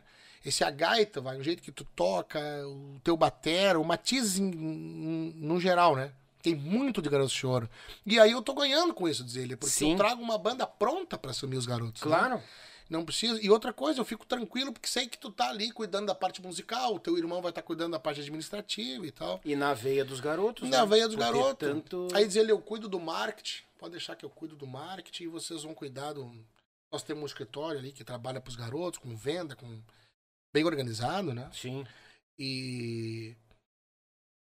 Enfim, vocês vão assumir tudo e eu quero só cuidar do marketing, ficar por casa, ali só cuidando e, e o resto é com vocês na estrada e disco e. E aí vamos, vamos arrebentar a boca do balão. Bah. Rapaz, e aquilo foi tentador, né, cara? Que na época já tava com aquele quatro eixos. Aham. E eles não vou botar O garotão. O garotão, né? Eu vou E tem o garotão, e aí o som eu compro tal, e painel, aquela coisa toda, e vamos embora e vamos entrar pra arrebentar. E ele tinha uma paixão pelo garotão, Ele né, tinha cara? uma paixão, Bah. até que faleceu A- num acidente no garotão, com, né? no garotão, É, né? infelizmente. Foi o garotão e ele. É. E, e daí, rapaz, Daniel, a gente ficou balançado, cara. Mas só imagina. Eu e o cara. Marcos, a gente ficou assim, cara. O Rogério já não tava mais, né? Sim. E aí ficou eu e o Marco, eu digo, e agora, Marco, velho, o que que fizemos, né? Proposta boa, Que entrou uns, batata quente vai entrar uns gente. pila bom. Sim. E como é que nós vamos fazer isso aí, Marco? Aí pensamos, pensamos, cara. Mas a sensação é tão ruim, Daniel. Porque a, a sensação que eu tive foi a mesma coisa de abandonar um filho meu, sabe? Vai, imagina. É a mesma coisa, a sensação que eu tive que eu tava abandonando um filho meu adolescente, que era o momento que ele mais precisava de mim, na sua formação. Era aquele momento que eu tava abandonando ele pra cuidar do filho do outro. Imagina. Grosseiramente. Sim, falando sim. assim? Foi a sensação que eu tive, né, cara? E o Marcos, pá, cara, eu tenho a mesma sensação. Acho que tu quer saber de uma coisa, cara? Vamos dizer não pro nosso amigo lá. Agradecer. agradecer né, o carinho que ele tem por nós, o Sim. respeito, a admiração e a confiança, né? Mas vamos tocar o Matizes velho, né? Que aqui tem o nosso sangue derramado aqui dentro. É. E nós não vamos abandonar. E se nós temos passando um momento difícil, Deus vai abençoar a gente, que nós vamos sair lá adiante, chapéu velho tapeado, E cabeça erguida, e vamos conseguir conquistar tudo que nós sonhamos e pretendemos ter. Vamos. Deus vai nos ajudar, e é com o Matiz. Não é com mais ninguém, é com o Matiz. E aí deu aquela choradeira, se abracemos. Claro, Abracemos normal, o né? pai, abracemos mãe, abracemos tudo e. E tocamos o Matiz. Querendo ou não, vem a apreensão de todo mundo, né? Pai e mãe, por verem Sim. todo, tudo que vocês plantaram com Tudo, matizes. É. E aí, tipo, os dois irmãos se olham e digam, bah, mas nós vamos largar o nosso filho. E bate É. a ideia, então na hora sai desse. Não, então. Pode abalar a estrutura, mas não, não, não podemos largar assim. Não, porque o emocional é muito forte, né? E, a gente, e, eu, e essa pandemia nos ensinou muita coisa, né? Eu acho que pra Uhum. tanta gente, né, cara? Que nós não somos nada. É verdade. Esse mundão velho, Concordo né, cara? A plenamente. gente não é nada. A gente tá muito bem, daqui a pouco o troço vira de uma hora pra outra. Do tu, nada. tu perde praticamente tudo que tu, que tu construiu, e casa, e carro, e aquele dinheirinho guardado que já foi, e aquela... Então, eh, a história que as pessoas nunca prestam atenção, né? Se, se todo mundo prestasse atenção nisso, né? É que a gente morre e fica tudo aqui, né? Não levamos nada? Não vemos nada. Não. o que fica aqui, nossa, é história, É. cara. É história, é. história que tu escreveu lá, ó. Né? Que tu vem escrevendo, página por página, bem escrita, cara. tá entendendo? É. Isso é o que vai ficar, que vão, vão escutar o teu disco, como a gente tá conversando aqui do Iedo, como É. nós estamos conversando aqui do Ademar Silva e de tantos outros nomes que já partiram, mas a história dos caras tá aqui, cara. É. Quando tu fala em música gaúcha, tem que vir o nome deles. Tem, tem que vir. Tem que vir o nome deles, as músicas, os sucessos. A música gaúcha foi construída assim por esses caras. E a nossa tá aí no meio, cara. Nossa história tá junto aí. Amém, Eles coisa boa. trouxeram o bastão aqui, aqui nós pegamos e tocamos adiante. E vambora. E lá adiante a gente passa o bastão Passa para o bastão, outro é. e assim a coisa vai indo. Eu entendo assim agora, não sei os outros, né, Daniel, mas assim, nós do Matiz ali como família, nós temos esse entendimento. História é o mais importante É. do que o resto, né? Claro, tem os sonhos, nossos sonhos, que nem a gente tinha um sonho, falando no Garotão, né? No ônibus dos Garotos de Ouro, que era um quatro eixo. Aham. Pois a gente volta a tocar na- depois da pandemia, agora em outubro do ano passado. Nós, nós pretendíamos voltar em dezembro. Pois é, cara, essa história é legal, porque chegou e pá, já botou, Não, e, sabe, e era impressionante, porque quando eu e o Marcos tivemos essa decisão, junto com o pai e a mãe, de tocar o Matizes Uhum. e dizer não pro Ayrton, isso foi mais ou menos em agosto. No outro, no outro dia, tocou o telefone do Marcos. Olha, eu quero rodeio, baile oficial do rodeio de Sombrio, Santa Catarina. Primeiro sábado de dezembro. O Marco deu um preço bom, Forte. forte. E o cara é meu, eu quero vocês. Ó. Tá, primeiro baile, primeiro sábado de dezembro, forte. Digo, Marco, é aí que nós vamos voltar. Estava em agosto. Sim. Então vamos se preparar aí para nós voltar em dezembro. Mas nós sem ônibus. Só com parte do equipamento. Porque o nosso antigo ônibus acabou ficando pro nosso outro irmão, né? Sim. Que saiu da sociedade, foi montar a carreira solo dele e ficou, Uhum. com, ficou com o ônibus do grupo. Nós sem ônibus, só com esse baile para tocar, mas sem ônibus e com parte do equipamento. E sem formar, sem músico. e digo, meu Deus, nós é, ah, é só nós mesmo, cara. Mas vamos adiante. Rapaz, quando foi em setembro, começou. Final de setembro ali, início de outubro, começou as ligações de CTG. Vocês têm sábado que vem. Porque daí abriu ali os bailes em outubro. Você deu uma afrouxada, né? É, Legal, até né? 400 pessoas, né? Uhum. E. Mas olha ali, rapaz. Agora eu vi que tu nunca olhou o podcast, né? Mas olha aí. Mas... Aqui, meu Eu ia me queixar, né, Xan? Aí, ó. Tu, Mas tu- é fora do ar, né? Vamos Ah, é, feio, tá. né? É, tu ia comentar, é, tu ia falar. né? Faltou uma Olha- carne olha, ali, aqui, né? gente, olha aqui, ó. Pega lá, não. Olha, Não, olha que Aqui, barba rapaz. desse. Tu tem, tu tem gente pra entrevistar já no próximo programa, se não tem, não vem de novo. Todo mundo fala isso. Aí o seguinte, cara, o que que aconteceu? Chegou outubro, nós. O CTG ligando. Vocês têm baile sábado agora?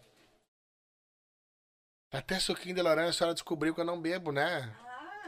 É bebida de álcool, então tá ótimo. E aí nós pegamos. Fechamos. Fechamos sábado, cara. Eles um Marco assim, e aí? Diz aí o Marco, não, só deixa suquinho aqui, por favor. Não, essa garrafa é chata, isso aqui tranca o gelo aqui e eu pedi a outra que é bicuda, É, né? né? Mas qual- qualquer uma. Mas é tranquilo. E aí, Vai o descer seguinte, o cara ligou pra nossa CTG de Encruzilhada do Sul. Rodei. Rodeio de Encruzilhada. Bah, o, bah, eu conheço o Wagner lá, Baita do gente. CTG, patronagem Uhum. maravilhosa. Muito bom. Ligou pra nós. Guris, baile sábado agora. Ligou, era uma segunda-feira. Dia Ah. 17, pra, pro baile dia 17 de outubro. E eu digo, Marco de Deus. E aí nós já tava, nós já tinha ajeitado um ônibus. Uhum. E o ônibus que nós ajeitamos foi o ônibus do- dos nossos sonhos. Aliás, o sonho de muitos conjuntos, muitos grupos. Que é o modelo do garotão, né? Uhum. O famoso quatro eixos, dois andares. né? E a história desse ônibus é maravilhosa porque o, o cara é peitudo, né? O cara vai. Mas. O cara vai furungando, mas Deus é tão grande, cara, que as coisas vieram caindo no nosso colo ao natural, assim. Ele não faz nada por acaso. E esse ônibus que nós compramos, esse ônibus quatro eixos que está conosco, nós compramos ali de uma família maravilhosa que é da igreja. Uhum. E esse ônibus é, pertencia a uma banda gospel, é, banda Renascer para Cristo. Hum. E, e a gente pedia tanto para Deus que nos desse um ônibus daquele ali, Olha aí, cara. que a plotagem do ônibus da banda Renascer, que meu amigo Alcenir lá, quero mandar um beijo para eles, para toda a Uhum. família. A plotagem do ônibus tinha Jesus Cristo com os braços abertos assim. Quando eu mostrei pro Marcos que aquele que nós fechamos o negócio que Jesus Cristo tava plotado naquele ônibus, Aham. com os braços abertos, assim, parece que queria nos abraçar. Cara, era é um troço assim. fora do comum, cara. Mas só imagino, cara. Fora do comum. E aquele ônibus veio e caiu na nossa mão assim. Então é de vocês o ônibus e tá aqui. a Olha gente aí. fez um negócio, comprei o ônibus. Então nós já tinha o, o quatro eixos, eu não tinha contado pros músicos. E faltavam uns músicos, né, cara? Sim. E aí fomos. E no, na última hora, na, assim, acho que dois dias antes, nós acertamos com o Gustavo Neto, que é um dos grandes cantores do Rio Grande do Sul, Uhum. meu querido amigo Gustavo, que era cantor dos Garotos de Ouro. os garotos. Que era cantor dos Garotos de Ouro.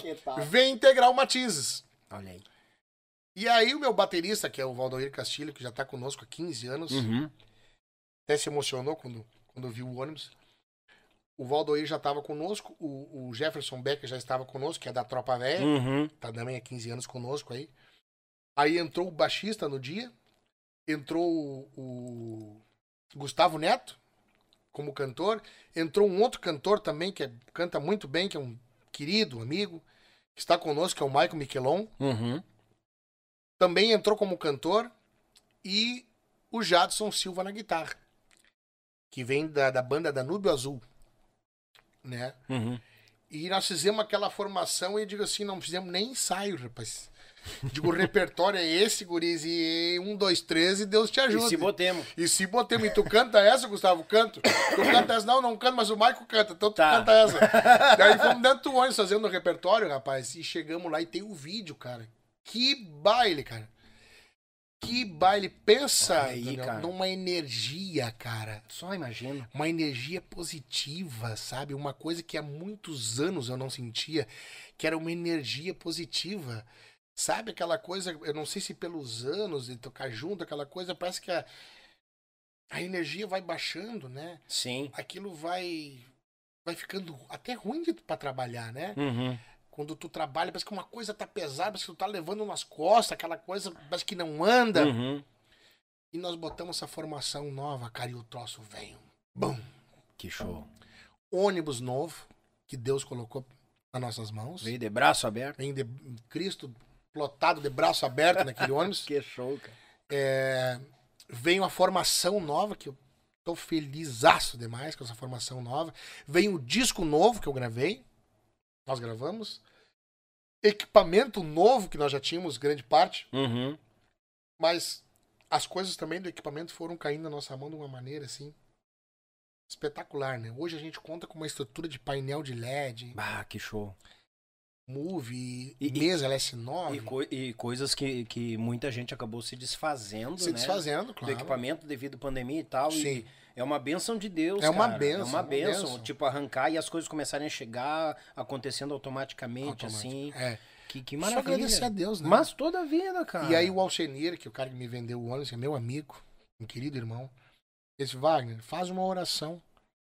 Toda vez que tu entrar no teu ônibus, deem as mãos, chama teus músicos, deem as mãos. Faça uma oração, cara. É bom. Pedindo para que Deus livre. Isso é uma coisa que a minha mãe faz sempre quando eu vou sair. Eu tava vindo para cá, a mãe foi na porta do carro e sempre disse, ó, que Deus te livre, meu filho, de todos os mal, males que estão pela Uhum. frente, que possam vir. Né, que nem ela fala da planta do. Desde a planta do pé lá embaixo até o último fio do cabelo. e aí ela espera eu dizer amém no final, né? Sim. Aí eu tenho que dizer amém pra confirmar. Querida mãezinha, né? A mãe é o pilar lá que da casa. né? show, cara. E então a gente entra no ônibus, a gente se dá as mãos e fizemos aquela oração. Inclusive já tivemos alguns livramentos, viu? De Ah, acidentes. Agora a gente teve um, há duas semanas atrás, a gente teve um livramento fantástico, assim, uma coisa de Deus mesmo, né? É, posso contar? Claro, pode. É, a gente entrou no ônibus, fizemos a nossa oração, aquela que a gente sempre, sempre faz. A gente foi tocar em Quaraí na sexta-feira. A gente pegou, saímos daqui, era na sexta, saímos daqui na quinta-feira à noite. Quando foi meia-noite, nós estávamos andando na ali na 290, ali, aqui perto de Pantano Grande. Uhum. E nós estávamos indo, sentido Paraí, e vindo ao contrário, nós tínhamos uma carreta dessas Aí. Romeu e Julieta que carregam troncos de madeira. Aham. Elas vêm aqui pra Guaíba, né? Pra Sim, sim. ali. Só que eles pegam lá embaixo, não sei, aqui perto de Cachoeira do Sul, lá por baixo. E aquela carreta vem, rapaz, e, o, e a parte de trás do Romeu e Julieta vira na nossa frente. Nós estávamos assim a uns 200 metros da carreta, mais ou menos. Então, é, eu não vi, depois eles- os guri me contaram, porque eu tava na cama, deitado, dormindo. E a carreta vira, levanta uma polvadeira no asfalto e ela despeja aqueles troncos tudo no asfalto. Tudo na estrada. E o Marcos, que vinha dirigindo, meu filho de 12 anos vinha, com, vinha conosco, tava na cabine. Aí? É. Pá. O Jefferson, nosso gaiteiro, estava na cabine também, e o Jadson, nosso guitarrista, estava na cabine. Diz o, o, o, o Jefferson, o Jé, que ele viu a morte ali, naquele momento, né? Porque aquela carreta, eles viram virar, o Marcos chamou o ônibus nos freios, né? Uhum. Puxou nos freios, mas tava a 200 metros, não tinha o que fazer, né? Pois é, um O carro veículo grande, é, um o carro veículo grande. pesado, né? Ele diminuiu um pouco e o Marcos tirou o pé do freio e entrou naquela na naquela polvadeira. Aham. Ele entrou sem saber o que tinha na frente. Nossa E senhora. quando ele entra, depois que ele passa aquela polvadeira, mais ou menos uns 40 troncos espalhados na faixa. E nós passamos com o ônibus por cima daqueles 40 troncos ali. Passamos por cima. Ih, cara, mas aí, ó. Ah, E eu na cama lá atrás, a sensação que eu tive foi que, que porque eu senti um cheiro forte de borracha. Eu não sei porquê. E eu achei que tinha estourado um pneu do ônibus e o Marcos tinha perdido o controle da direção e tinha entrado mato dentro. hum, Eu e aí o ônibus queria virar e não virava. sim, E, e- e pulava também, né? o- os troncos, claro. Isso, e aí eu não sabia o que estava acontecendo. Eu me agarrei, eu e outros músicos estavam dormindo, só, eu só me agarrei na cama e digo, não, vou esperar virar. Vai virar. Vai virar. Uma sensação horrível. Mas depois que ele, que ele estabilizou, que ele parou, eu vi aquela gritaria e, e corri lá na frente e, e o Marcos, olha, eu digo, tu dormiu? O que que aconteceu?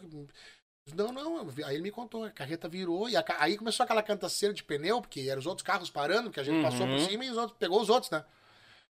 Então foi um. Mas graças a Deus, só bens, assim. Só coisas materiais, né? Materiais. que Nada de. Graças a Deus, meu filho, na frente eu pensei. Na, na primeira hora eu pensei assim: digo, meu guri tava na cabine, cara. Meu Deus, se eu chego a perder o meu filho. Eu acho que eu Não, vou e junto. Deus o livre aqueles. ah, cara, tronco é, é- é bucha, porque pode quicar, levantar, pegar no vidro, para Exato. A nossa sorte Tá é que ele louco. caiu no asfalto antes da gente passar. Porque uma semana depois teve um acidente. Um- matou seis, né? Teve cinco de um ônibus né? do exército, pessoal que tava indo pro, pro, pro interior. Uhum. Não sei se tu soube do acidente. Não, no não. mesmo não. horário, no mesmo lugar. Capaz. Sim, aí foi um micro-ônibus, né? A carreta virou. Ah, tá, eu ah, vi, é, vi, a vi. carreta virou e matou cinco do ônibus, motorista e mais quatro da, passageiro, que eram do exército. e mais uma moça que vinha num, num Fox atrás do ônibus. Infelizmente, perderam Nossa a vida Senhora. e matou seis. No mesmo lugar, no mesmo horário. Que aconteceu o acidente com, com a gente Com uma semana vocês. antes. Bah, cara. Então são coisas assim que são livramento de Deus. Não era não era a nossa hora, ele nos livrou. Parece que ele pegou com seus anjos assim o nosso ônibus e passou por cima de tudo aquilo Uhum. e largou lá na frente. Lá na frente. Bem, imagina depois do susto, tipo, tu tava deitado, segurando, daqui a pouco levantar e ver tudo aquilo que aconteceu na volta, pra trás, que passaram. Não, não, a E- coisa é impressionante. Impressionante, Daniel, impressionante. E a gente conseguiu cumprir o final de semana todo ainda com o ônibus praticamente quebrado, Sim. né? Bah, praticamente quebrado, não, baixo- quebrou, né? A gente teve que pegar um mecânico pra é, assim, fazer uma gambiarra ali pra gente Sim. poder cumprir o final de semana. Porque ah, todo mundo vê o ônibus andando, tudo, mas embaixo é cheio de mangueira, é eixo, Deus o livre, é né? a- a- os porta-mala ali que conforme a batida já não abre mais, emperra Uhum. aquele treco, né? Ah, É, bah, cara, mas graças a Deus deu tudo certo. que bom, cara. Bah, o cara, me arrepiei, bicharia. Tchê, ô, Wagner, Hum? vamos... Boa conversa aí, né? Vai- Vai falar agora que Não, tu ia não. falar aquilo, né? Vai. Eu ia dizer porque tu não roda uma música. Ele chegou aqui, primeira coisa, olha só como as pessoas acompanham o podcast. Eu convido os caras, eles não olham. Aí simplesmente o Wagner, bah, cara, que legal, que show, bah, tem até arzinho, pô, que legal e tal. Bah, mas pra ficar sempre. Eu vou falar, vou pegar no teu pé, mas Hum. pra ficar legal tinha que ter uma carne lá naquela churrasqueira, né? Achou que ia sair de bucho vazio. Não é porque tem uma churrasqueira, vocês não, vocês não veem, mas tem uma churrasqueira linda aqui atrás. Que eu disse, bah, só faltava uma carninha. Não, eu ali, já né?" fiz uma live, virei a mesa e pra mostrar o outro lado. Ah, já mostrou então? Ah, vai. Eu tô contando pra quem tá vindo a primeira. Sim, a primeira vez, não, vai. fica à vontade. Tchê, gurizada, que nem se diz, vamos dar aquela faturadinha velha básica e já voltamos. Oi, galera gauchada, uma das maiores tradições gaúchas é o nosso churrasco do final de semana. Mas sabemos que um bom acompanhamento tem o seu valor. E apresento aos amigos uma nova experiência pro teu churrasco, tchê. É o pão da Molino Alimentos. Tem pão de alho e pão de cebola. Te achega na LF Bebidas, na Avenida Itaculumi 1054, no bairro Barnabé, em Gravataí. O pão da Molino Alimentos é uma nova experiência pro teu churrasco, tchê! Oi, galera! Molino Alimentos, um pão velho bagual de cebola e de alho, diferencial pro teu churrasco. Na verdade, uma nova experiência pra tua carne, meu galo. Bueno quantia. É ou não é bom? Demais. Vai falando, hein? Hum, não, não, velho. Eu- O pessoal tem me xingado que eu deixo a câmera aberta, mas não, Não, dá foca, pra... foca tu. e vai. te Agora eu, vira. quero, agora eu quero te ouvir um pouco. que bagual. Também mandar um grande abraço ao Web Rádio Pampa e Cordiona, meu amigo e irmão Edson Brito, naquela divulgação velha Osca de Lages pro mundo. Tu que quer escutar uma boa programação de uma rádio web, baixa no teu telefone, vai aí no Play Store e cata aí Web Rádio Pampa e Cordiona, programação 24 horas, fandangueira, baileira, nativista, olha, buena em quantia. Também mandar um grande abraço ao meu Pago Sul, meu irmão Litrão, dando sempre aquela assessorada. O cara que entende do tal do YouTube, nós temos botando numa parceria velha Osca, uma barbaridade. E, tu- e ele sempre registrando aí há mais de 20 anos os fandangos em Paraná, Santa Catarina e Rio Grande do Sul. Grande litrão, vai lá. Meu Pago Sul, o canal no YouTube, fiquem à vontade. Desde já convido a todos, se inscrevam no canal, taca o dedo no like, ativa o sino de notificações. Tu tá chegando agora, tchê? Seja bem-vindo! Então te achega porque tá cheio de podcast, grandes nomes da nossa música gaúcha cruzando nessa mesa, comendo um pãozinho da Molino, uma linguiçinha, tamo atracado aqui com os dois pés pelo nosso algoritmo chamado gauchismo dentro do YouTube. Afinal, as rádios estão meio que, né, meio que sumindo e coisa nada, a TV nós temos ainda batalhando poucos canais, então nós temos que migrar pra cá, gurizada, e botar com os dois pés. Parabéns. É, tá o- certíssimo. Ah, aí, na verdade, a ideia, que nem eu falei no início, é conhecer o ser humano. Sim. Porque muita gente conhece o, Wagner do Matiz, época de Music, coisa arada, daqui a pouco... E outra, cara do céu, que rola de fofoca e falar mal dos caras é um pavor, cara. É, o pessoal que fala mal porque não conhece a história, é um invejoso, Justamente, né? Justamente. São pessoas que não ajudam a somar Sim, e querem é. prejudicar, né? Exatamente. Eu né? vejo dessa forma. O Wagner, nós, nós tínhamos comentado em off, Tu disse dá pra nós conversar tranquilo. Como é que foi a, aquela época do, do, do Che Music ali pro Matizes? Que vinha na, na gauchada, né? Vinha no gaúcho. Como é que foi ver essa diferença, assim, essa... Como é que pintou a ideia? Não, nós vamos pra cá, vamos fazer isso. Que nem tu tinha comentado, né? Como nós ficar atacando dos dois lados, nós vamos tomar chumbo dos dois lados. Exato. Eu. Tchê, eu não posso falar mal do Che Music. Não, porque a não, eu digo não falar mal, mas é essa experiência Não, que sim, teve, sim. né? Eu digo assim, pra quem pensa que a gente vem aqui falar mal, né? Sim, Na verdade, a gente financeiramente foi maravilhoso pra nós. eu imagino. O Matizes, na época que a gente fez alguns. que a gente fez um trabalho voltado pra juventude, eu comprei a minha casa, que eu moro hoje, né? Uma das maiores. ah, pra não, não, não quero dizer aqui, mas uma das maiores lotações, se não for, se não for a maior lotação do Clube Farrapos, foi na gravação do nosso DVD. Uma das maiores, né? Uma das maiores, né? Não tinha mais onde colocar gente mezanino em cima lotado, copa lotada, a área do. do- a fila ia lá na Ipiranga, praticamente. O- né? E o pessoal Pra quem não. conhece o Farrapos, né? É, e, e quem não conhece, é uma lotação de 5 mil pessoas É. mais, né? Por ali. não chegava a 5 mil, dava ali 3 mil pessoas, 3.500, é casa ah, super lotada. Já era é, lotado, é. Não, já era lotado, não, é super lotado. Aí não tinha lugar mesmo, foi o que nós colocamos, 3.500 e poucas pessoas. Nossa senhora. Uma estrutura na show nacional, né? Na época, a gente tinha uma parceria muito boa com a Coca-Cola, foi pilotou nosso ônibus, né? Sim.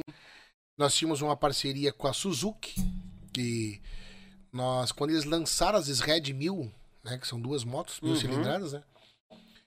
é, nós tínhamos duas. Eu, eu, eu tinha uma, o Rogério tinha outra. E foi, nós fizemos o lançamento delas na gravação do nosso DVD. Então, Bah! nós entramos com as duas motos, né? Foi o lançamento da Red 1000 é, em Porto Alegre, né? Então nós entra... o Rogério entrou com uma sem placa. Tanto é que tu olha o DVD, tu assiste, tu vê que não tem placa as motos. São zero quilômetros. Então. Inclusive a Suzuki fez uma stand, montou, tinha desde a 125 até as Red 1000. Uhum. E venderam muita moto no dia da, da gravação. Então isso foi um, um- um- foi muito bom. Eu, eu gostei muito de ter feito essa, essa, essa parte do Matizes aí, Uhum. né? na- na- na- voltada à juventude e tal. É, E trouxe muita juventude pra dentro do Farrapão, né? Sim, com certeza. Muita. Trouxe muita gente que não, não conhecia, Uhum. né? E tal. E a música gaúcha, naquela época, ela, ela, ela sofreu um, um- Ela tava sofrendo um momento ruim, assim, na, pros grupos, né? Financeiramente, aquela coisa. E aí vem o. Vem o. Vem o. Vem uma. Como é que. Uma tendência forte lá de cima, né? Uhum. vem uma tendência muito forte, porque, porque o grupo Tradição foi um grupo que, que, que, no meu entender, assim, foi um grupo que lançou a Tia Music aqui no estado do Rio Grande do Sul.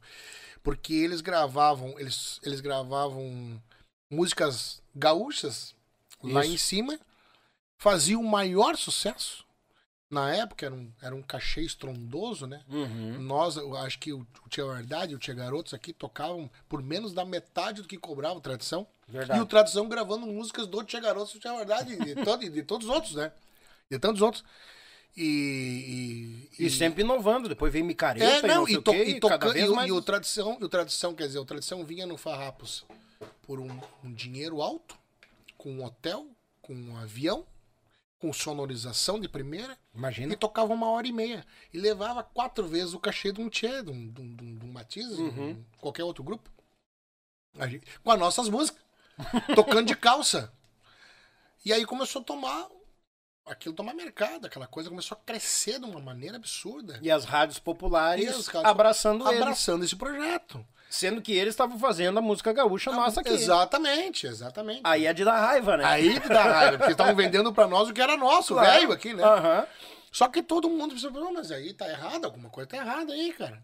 Aí foi quando eu, no meu entender, né, foi quando todo mundo quis seguir aquela tendência, né? Aí vem vem essa coisa toda do sertanejo, do, do, do Che Music, aquela coisa nada toda, né?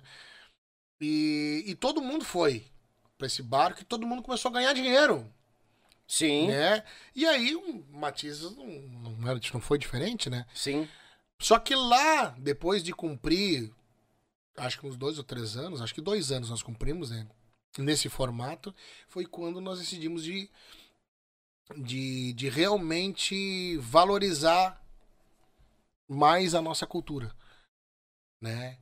Que ela, a nossa cultura nos faz diferenciados dos demais, né? Claro. Então, pela indumentária, pela própria história nossa no estado, né? No Rio Uhum. Grande do Sul. Então, a gente resolveu, então, naquele momento, dizer, não, só um pouquinho, acho que nós estamos na contramão da história aí. Acho que nós temos que voltar a fazer o que a gente vinha fazendo, botar a nossa bombacha velha de novo, Uhum. a bota, o lenço, tocar nossa música tradicional gaúcha, voltar para os nossos CTGs, voltar para nossa coisa regional, fazer aquilo que nós gostamos de fazer, que soubemos fazer, porque se criamos no meio, né, É. da música tradicional do Rio Grande. Se formaram Eu- eu- grandes sim, músicos ne- Eu no, no sou né? gaiteiro aí, me criei ouvindo e tirando a música do Robino Manique, dos Mirins. Sim. né, Quantas músicas dos Mirins a gente toca em baile aí? Ah, Então eu digo, não, vamos fazer a coisa certa, né, cara? Sim. Temos, que nem eu falei, ficar em cima do muro, tocando um pouco de calça, um pouco de bombacha, isso não vai dar certo. não. Nós vamos tomar chumbo dos dois lados. Vamos É. escolher um lado. E se é pra escolher um lado, vamos escolher a bombacha, vamos escolher a nossa. Aí foi quando voltemos com força. Nós gravamos um CD chamado Setembro, que a gente eh, recolheu algumas músicas, uns clássicos da música gaúcha, Sim. e regravamos o nosso estúdio. Aquilo veio, cara, uma bala, né, cara? E, e o Marco, porque nós reunimos, nós precisamos- a gente precisa de um CD pra vender isso aí. Pra vender que a gente tá na música gaúcha, de Uhum. novo, na tradicional e tal. Aí fizemos aquele CD meio correndo, que ficou um balaço, inclusive, um dos melhores discos que a gente fez, hein? É, Não, e muita gente com saudade do Matizes Com certeza. do- no gaúcho. no gaúcho, que no é um estilo. pegadão fanangueiro, Sim, Deus o livre. Exatamente. Queriam ver isso, né? Uhum. E foi que a gente deu pro nosso público de novo. Trouxemos aquilo tudo, resgatamos, e dali pra frente. Aí só vem coisa boa, né? Que bom. Logo depois aqui, nós tivemos, fomos escolhidos como da safra nova de conjuntos de baile do Rio Grande, o mais bem preparado para representar a música gaúcha nos Estados Unidos. Para Uhum. CTGs que tem lá. Nós somos quatro vezes, cara. Imagina. Quando foi na quinta, a gente, não, só um pouquinho. Agradecemos o convite, mas tem tanto conjunto bom. Tanta gente pra ir, que né? quer ir, tanta gente que tem a vontade de conhecer. Leva outros colegas, leva outros parceiros, dê oportunidade pra eles. Porque a, a, a vez era pra nós e sempre, né? Sim. Digo, não, tem tantos colegas aí que querem ir e tal. Tá na hora da gente abrir esse leque, né? E o Matizes foi um dos pioneiros que foi abrindo a, a porteira aí, né? Dessa nova geração aí Uhum. né? Porque. Então, tô vendo, nós fomos quatro vezes para os Estados Unidos. A primeira vez a gente foi em setembro, a gente tocou um pouco da Semana Farroupilha aqui, depois viajamos no dia 17 de setembro, chegamos lá no 18. No meio da semana farroupilha, É. você foram pra lá. Nós tocamos aqui, acho que o último baile foi em Rosa... Não, o último baile foi aqui perto de Porto Alegre, não me lembro a cidade. No outro dia, 10 e meia, a gente pegava o avião para São Paulo. Sim. E São Paulo, Los Angeles. 12 horas de, de voo. Barbaridade. Num, num- num grandão daqueles, num Uhum. avião grande daqueles que tem suporte, né? até tem umas histórias, rapaz, que te digo assim. É, é engraçado, né? Pode contar, pode contar. Mas daí, aí a gente foi, nós fomos a Los Angeles direto, de Guarulhos, ali de São Paulo, fomos a Los Angeles, fomos recepcionados lá pela patronagem do CTG, que na época era patronagem, né? Uhum. do CTG Rancho Rio Grande, em Los Angeles, na Califórnia, né? Aí fomos, saímos do, do, do aeroporto, aí fomos tomar um. um- aí do- nós estávamos com fome, porque chegamos às seis da manhã. Meu Deus do céu. Tem o fuso horário aí, mas é- lá era seis da manhã. São cinco horas de diferença daqui Sim. em Los Angeles, né? Daí a gente diz o patrão lá, o meu querido amigo Vandi, né? Vamos, vamos tomar um café, mas tem que, aqui vamos, vou mostrar pra vocês como é que é um, um café, o típico americano mesmo, né? É ovo frito, bacon, Bacon, salsicha Uhum. e pão e mais umas coisas lá. E mostarda e Uhum. Os wafer, aqueles negócios também? né? É, e eles. Gradeadinho e, e, a, e, a, e a panqueca lá, que, que depois eu.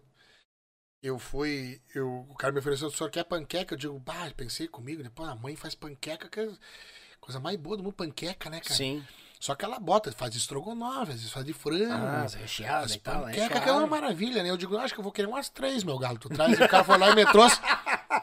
Aí tu bota, é, um- é um- é uma massa, e depois eles botam, tu bota mel em cima. Ah, é? É a panqueca deles, né? Um mel, ou tu bota um.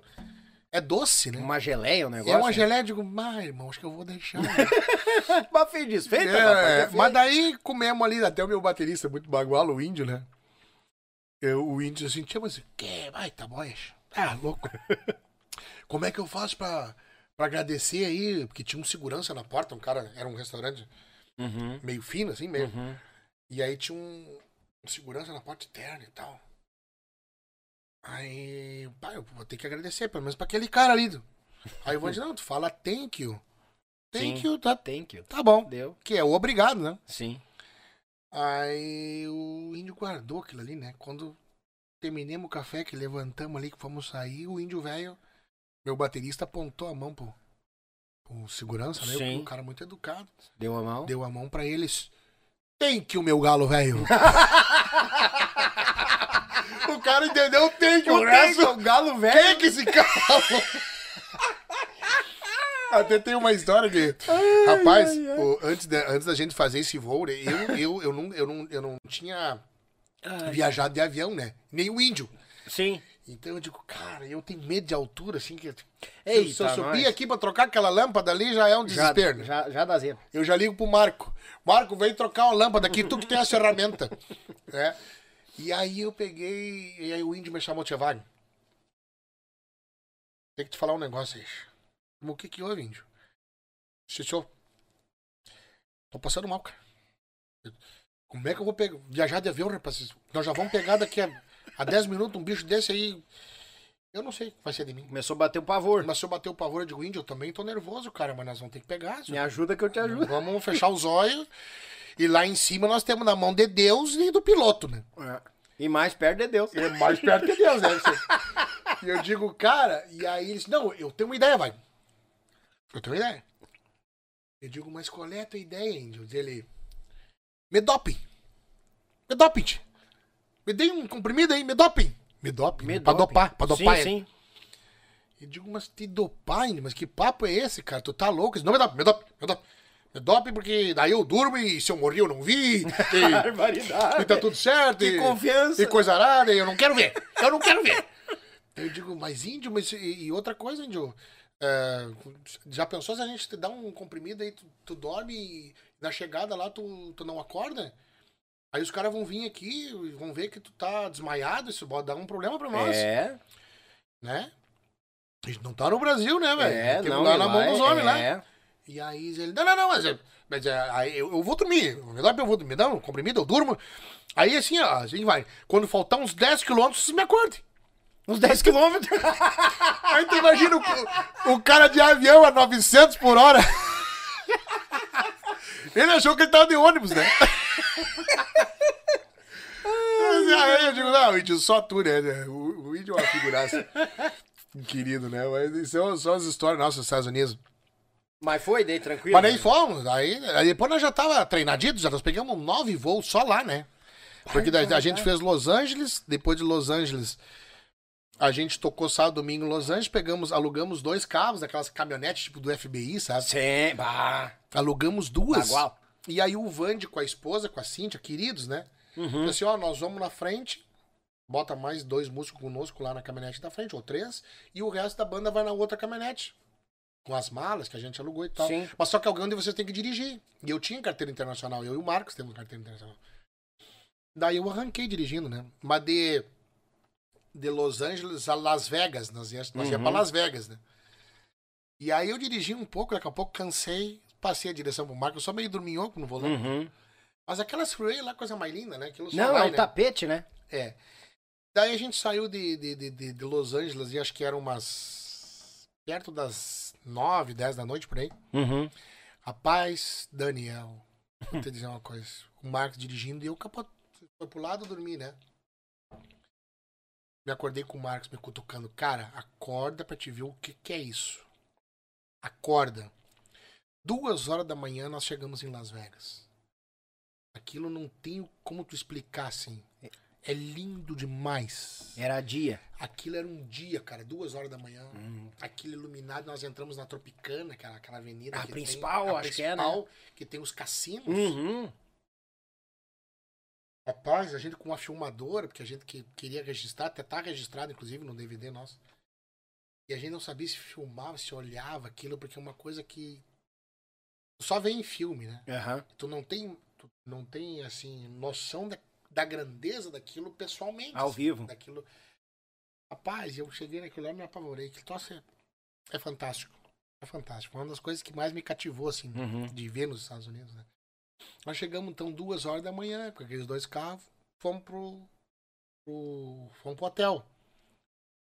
E, e tem- tinha uma- um, um- gaúcho que morava lá, nosso amigo Regis, Hum, mora lá até hoje. sim. Ele disse, ó, vou- amanhã eu vou pagar pra vocês um passeio de limousine. É por minha conta. Um passeio de limousine e depois um jantar. No MGM. Beleza. Uhum. Aí nós fomos pra um dos cassinos lá, ficamos num cassino lindo, lindo, lindo. Acho que foi três suítes. Nossa, mãe. dividimos em três lá o, o conjunto. E aí fomos, no outro dia passeamos de limousine, rapaz. E, e quando compra um passeio de limousine lá, tu ganha um champanhe de 3 litros, assim, uma Uhum. garrafa linda, né? Bebe se quer, né? Sim, não é obrigado. E, e- e tem água mineral, eu fiquei na água, dizia o índio assim. "Você dá pra tomar um golinho? disso aqui?" dá pra tomar um golinho? Curioso era ele. olha que é antes da janta, rapaz. Tu vai de barriga vazia. né? Ó, só um golinho, só um golinho. Os caras, "É, deixa o índio, deixa o índio tomar, rapaz. E o índio se atracou naquela. Rapaz de Deus, aí tá, tomou aquele negócio, nós passeamos. Tem um motorista, era um carioca, mora lá. Fez com nós a, a- a volta lá, a turnê por Las Vegas e tal. Chegamos. Mas agora nós vamos jantar. E o, e o cassino lá, o MGM que a gente foi, até sete andares é só jogo. Barbaridade. Até o sétimo andar é Uhum. só jogo. Depois do sétimo andar, começa. Aí tem uma escada rolante gigantesca, que parece que não tem fim. E quando tu chega no próximo andar, nós. Cada cassino lá defende um tema, assim, tipo, re- é, reproduz algum tema. Uhum. E o MGM reproduz Veneza. Então aquelas gôndolas que tu vê em Veneza, aqueles barquinhos, Uhum. eles, eles fizeram eles fizeram uma mini Veneza no oitavo andar do MGM. Nossa senhora. É, então é uma coisa assim que ah, eu, eu te falando aqui, tu não consegue nem imaginar o, como é que é a Sim, sim, daquilo, sim. né? E aí começa a loja, shopping center, tudo isso no oitavo andar, né? E os restaurantes. Daí nós fomos jantar lá. Rapaz, depois que jantemos, eu pedi uma massa. O que eu entendi naquele cardápio foi a massa carbonara. a única coisa que eu entendi. Comemos aquela massa ali, o índio velho passou mal de noite. Capaz. De. O tempero era meio. O índio velho lá só, chamou o Hugo, né? Ah, capaz. Chamou, rapaz. Eu digo, eu disse pra ti não beber, rapaz. Eu disse, Mas vai, vai dizer que não é chique, né? Eu, perdão da palavra aqui, eu digo, eu vomitando em Las Vegas, né? Mas é chique demais, né? Que Chico? bagulho Quem é no Rio Grande que fez isso, né? É, o ai. cara. Mas são histórias que a gente passou lá. Pra, pra finalizar, eu vou contar a última. Nós estávamos aí na, na, na, na, quarta vez que a gente foi, a gente foi pra. Foi pra morar lá. Nós íamos. Sim. A nossa ideia era até era, era findar o grupo aqui e, fazer a nossa vida lá nos Estados Unidos. É, daí a gente foi pra lá, eu até levei minha família na época, levei meus dois guri. Meu guri até estudou lá, o o mais velho. Uhum. Aí nós fomos residir em Orlando, na Flórida, né? Aqui né, no, no sul, aqui, no garrão do- dos Uhum. Estados Unidos. E daí até tínhamos casa ali, todo, veículo, van, enfim. E aí nós conhecemos nessa certa feita um, um casal que ele era gaúcho e ela era carioca. E, elas- e eles tinham uma, uma filha que dançava balé. Ó. Uma guriazinha linda e dançava muito bem. Aí um dia nós temos lá em casa, eles nos fizeram uma visita, só nós viemos aqui convidar vocês, porque amanhã nossa filha vai se apresentar num, num balé aí. Coisa mais linda, e nós conseguimos ingresso pra vocês lá assistir ela e tal. De uma Ó. que hora vai ser? Não, vai ser. Vai ser ali pelas umas duas e meia da tarde, por aí. Duas horas, duas e meia. Mas antes vocês vão lá pra casa, vão almoçar lá com nós e depois a gente vai em comboio lá pro, pro teatro pra assistir ela dançar. Eu digo, não, tá, feito. Aí. 11 horas da manhã nós tava lá já, prontito na casa do parceiro velho lá. E ele botou assim, uma churrascada, aquela carne, salada de maionese. Ei, variedade. Ai, Rapaz, nós comemos assim. Mas tava com fome, cara. Mas tava com fome. E aí comeu aquela boia, aquela churrascada toda e se fomos pro, pro teatro lá. E aí eles conseguiram na terceira fileira, assim, já era nós, assim, já era, Ah? acho que tinha uns seis lugares ali Uhum. guardadinhos, né?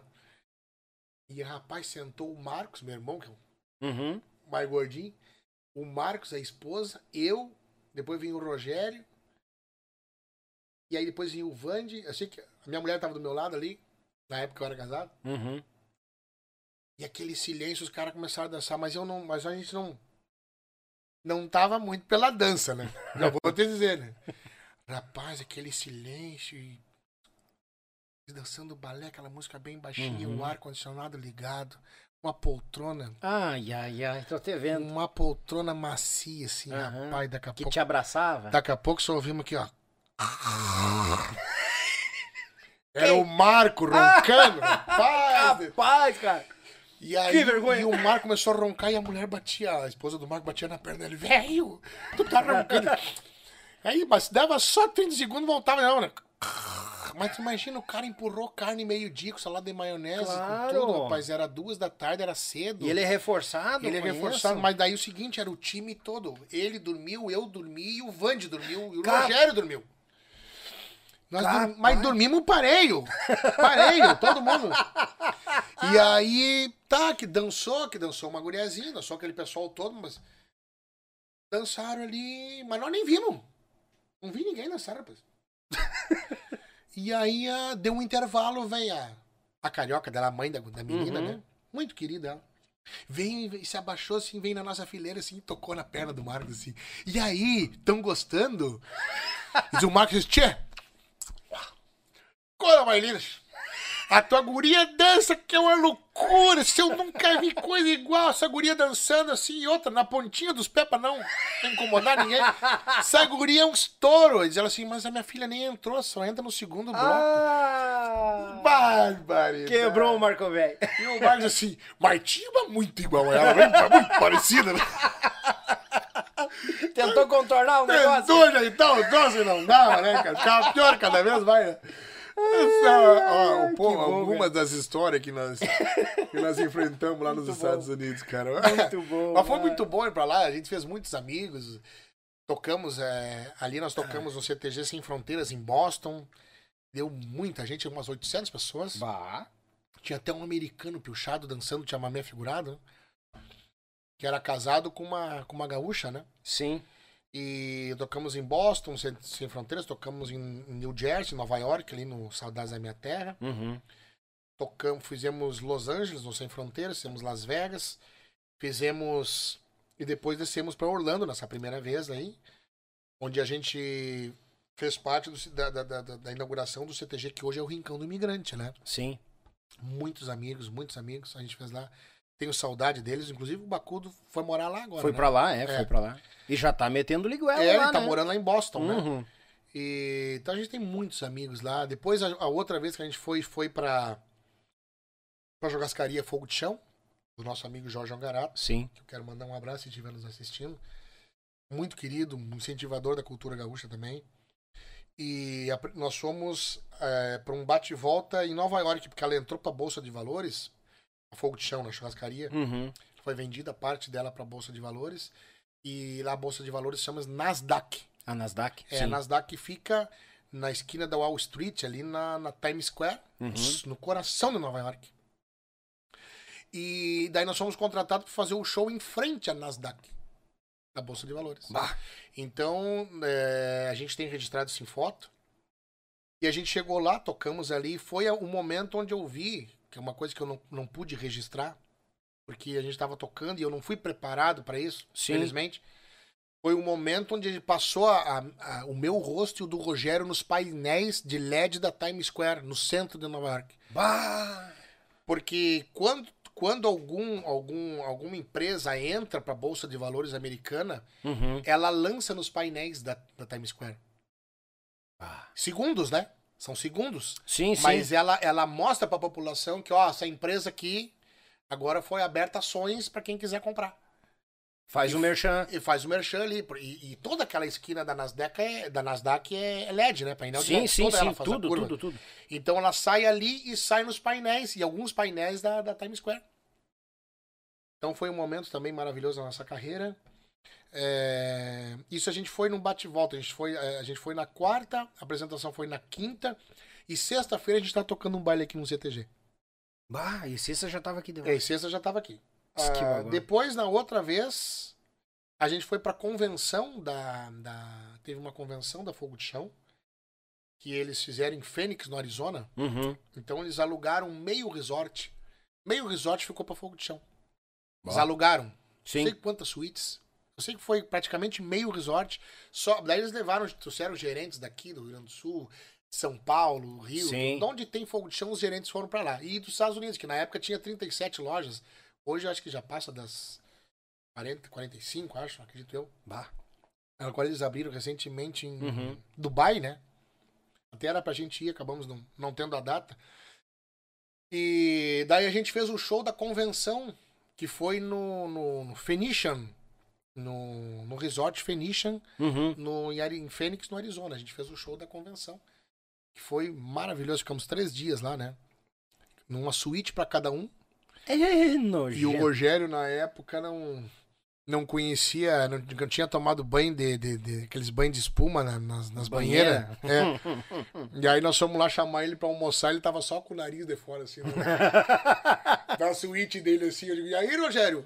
Vamos descer pra, pra tomar café, na verdade, que, que tava toda a diretoria da, do Fogo, junto com os americanos que tinham chego, Uhum. não tomavam café sem antes nós ir. Pra tomar café junto com eles. Bah! Sete horas da manhã. É, Aí tinham nos ligado, ó. Desçam, desçam urgente que a gente precisa. pessoal tá esperando o pessoal tá esperando vocês. só vocês aqui. E aí eu, fui, eu ligava pro Rogério, o Rogério não atendia. Nada. Não atendia, não atendia. Eu fui lá e bati no quarto e disse, entra, tá aberto. Aí eu entrei lá, tá ele só com o nariz de fora, aquele bundo de espuma, assim. Ele com os dedos do pé, parecia uma uva, assim. Enrugado já. Enrugadinho, assim. E ele, pá, mas tô desde as três da manhã aqui de molho. Das três da manhã. Que coisa mais boa, né, velho? Ai, ai, Ai, coisa mais linda, Meu rapaz. Deus do céu. E essa aí acho que foi a terceira vez que a gente foi para os Estados Unidos, foi aí. Que Tem cada história, coisa linda, cara. Coisa maravilhosa. O pessoal já tá me cobrando, me apertando aqui. Vamos mandar uns abraços pra um povo que Vamos, tá nos vamos mandar. acompanhando aqui, ó. O meu amigo Sávio Bica dos Santos. Pedido de sangue para. Hã? Pedido de sangue para Neri dos Santos. Ah, tá. O pessoal tá pedindo aqui uma ajuda. Neri dos Santos. ah, no Hemocentro do Rio Grande do Sul. No Ermo GS, em Porto Alegre. Tá todo mundo convidado lá. O pessoal que puder dar uma força, tá nos acompanhando. Vamos lá. É aqui e é agora. Minha amiga Valéria tá acompanhando. Grande abraço pra Valéria. Ah, aqui, ó, tu falou dele em off, ele tá aqui, ó. Luizinho Correia, tamo por aqui, de mate encilhado. Um abraço de missioneiro pra missioneiro, Luizinho e Cláudia. Grande Luizinho. Ah, o Luizinho é uma figuraça, cara, vou te Pra, contar. pra ele e a esposa mandar um abraço, um beijo pra eles.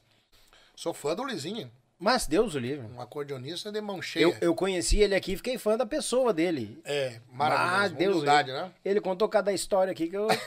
Eu assisti, eu, eu, nós tava saindo de, de viagem, eu acho que eu acabei assistindo um pedaço, não assisti tudo, mas é maravilhoso. Tem os cortes ali do velório, a história do velório, a história do, do, do mudo. Bah, tem cada uma ali É uma figuraça, É né? uma figuraça. Abraço, Luizinho, obrigado pela companhia. Minha amiga Vanessa Nunes, sempre na audiência. Abraço, minha querida. Ela que tá sempre divulgando e dando aquela força. Muito obrigado. Meu amigo Jair José Taborda. Oi, galei. Aí, Jair, velho, vai tranquilo? falando, vai falando Vai, aí. a fofa, a fofa. Daniel Miranda, tá por aqui. Grande abraço direto de Pitanga, Paraná.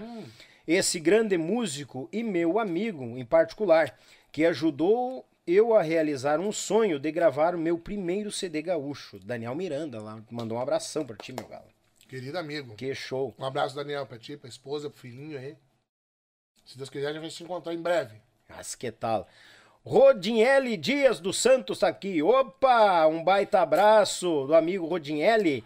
Dia 16 de abril, Matizes, em Santana da Boa Vista. Ô, dinheiro é irmãozaço que eu tenho lá em Santana da Boa Vista. É, Querido amigo. tá, tá convidando pro baile dia 16 aqui lá. Sabe onde é que é? Sim, é no CTG Tropeiro Velho, Tropeiro Velho. em Santana da Boa Vista. Baita baile, sábado de aleluia, né? Baita Eita, baile. nós. Meu amigo Felipe Frelich, obrigado pelas palmas, meu galo, por estar conosco. Minha amiga Aline, setembro não tinha músico ainda, mas quando tu. Botou aqui, quando tu e o Marcos vieram, a formação foi. Arre...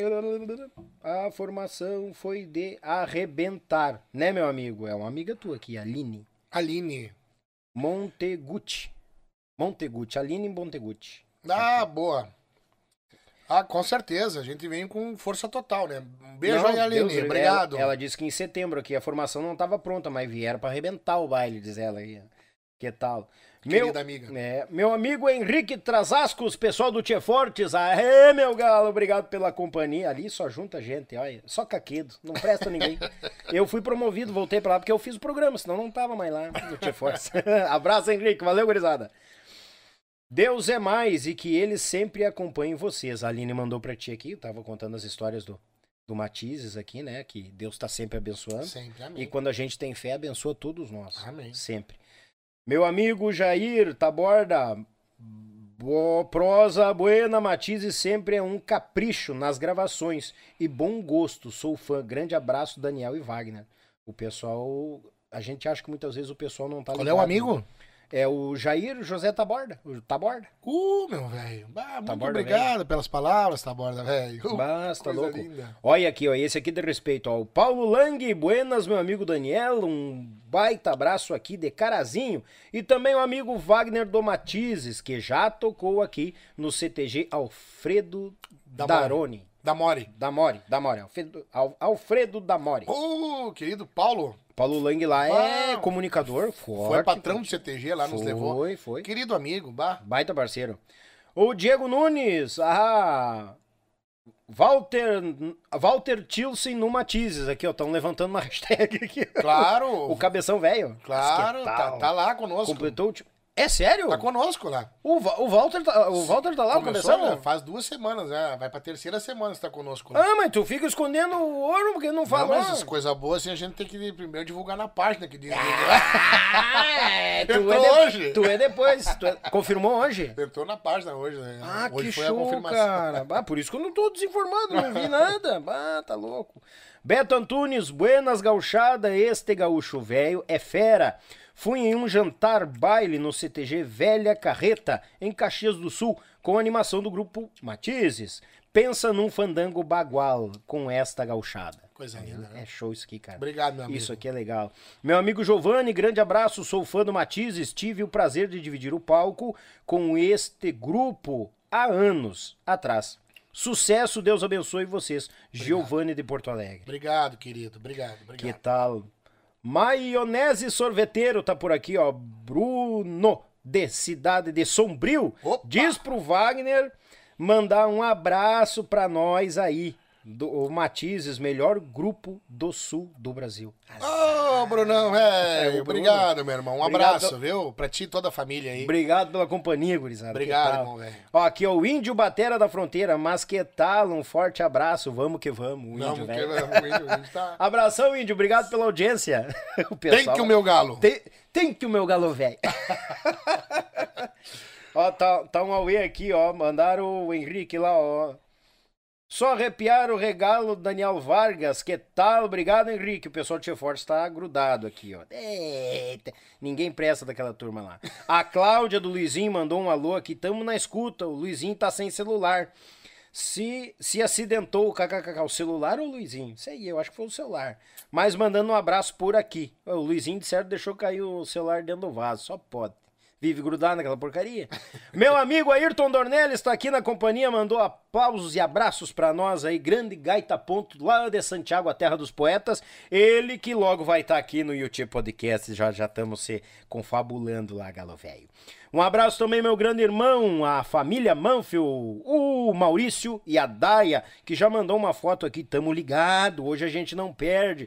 Fedorento velho perdeu terça-feira porque eu fui aí ao jogo, achou que era quarta-feira. Ah, que desculpa furado. Deixa eu mandar uns abraços também. Manda, mas- Já tá aí no meio aí? Não, não, eu terminou aqui. Fiquem à vontade. Mas eu quero, é mandar, teu. eu quero mandar um abraço de novo, reforçando pro Daniel, Daniel Miranda, meu querido amigo, o Rodinelli, meu parceiro. Toda sua. Meu parceiro. Também mandar um abraço. Mandar um abraço pro Léo, da Full Sports, tá conosco agora. Cuidando de toda a parte das camisetas Uhum. do grupo. Querido, querido Léo lá de Viamão, mandar um abraço pra ele. Eu não, um abraço pro Douglas. eu não fico brabo se ganhar uma camiseta dessa aí. Não fica bravo? Não. Mas eu achei que tu ia ficar bravo, por isso que não trouxe. É, mas... Mas eu, eu trago, eu pode deixar. Não, só deixa eu bordar o Yuchê do outro lado. Eu uso aqui, ó. Mas- Camiseta do Matizes hoje aqui, pá. Mas claro, É nossa. mano, mas claro. E mandar um abraço pro Douglas, de São Gabriel, meu Olha querido aí. amigo, um irmãozão que eu tenho também. Mandar um abraço, um beijo pra ele, pra toda a família, né? Mandar um, um abraço pra toda a minha equipe da banda.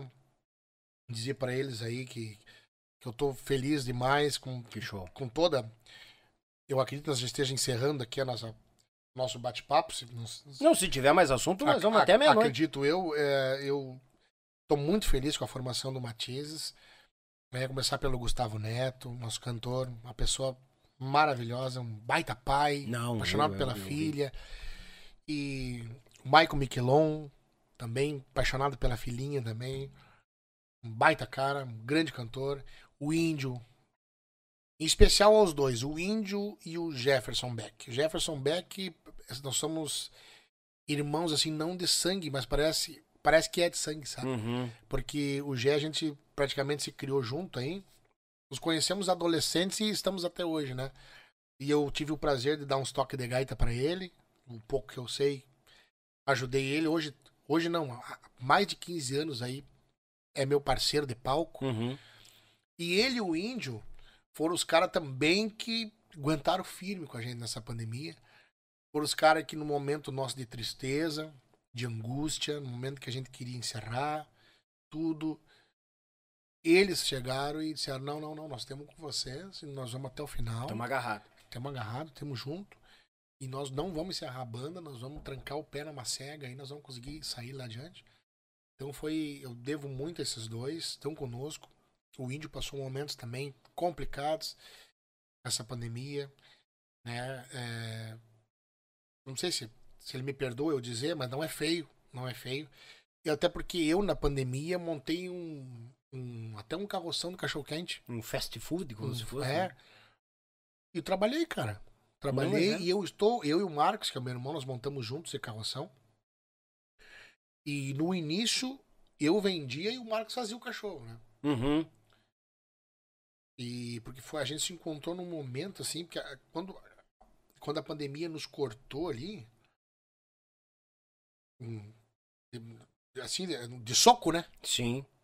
A gente tinha uma reservinha, mas muito pouca, que a gente jamais imaginou que isso fosse acontecer. Isso- Isso era uma coisa que eu ouvia do meu avô, assim, só, olha, teve uma pandemia uma vez, que olha, Aham.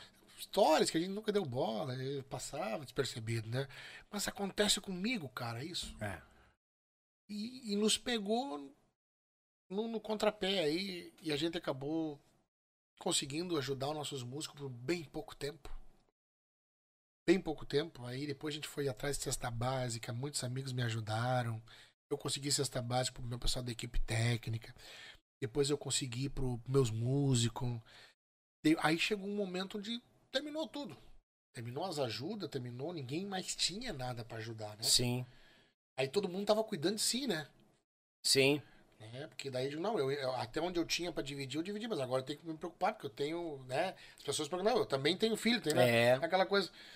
Então, cara, a gente botou um carroção de cachorro quente, cara. E eu tenho muito que agradecer ao Vlad, do dog da Ivone, que tá entre os quatro melhores cachorro quente de Porto Alegre. Olha aí, Vlad, se estiver me, me assistindo, me ouvindo aí, cara, tu foi demais, um parceiro desses fortes que é difícil de achar, sabe? Porque ele foi o cara e quando eu, eu disse pra ele, eu digo, Vlad, eu tô.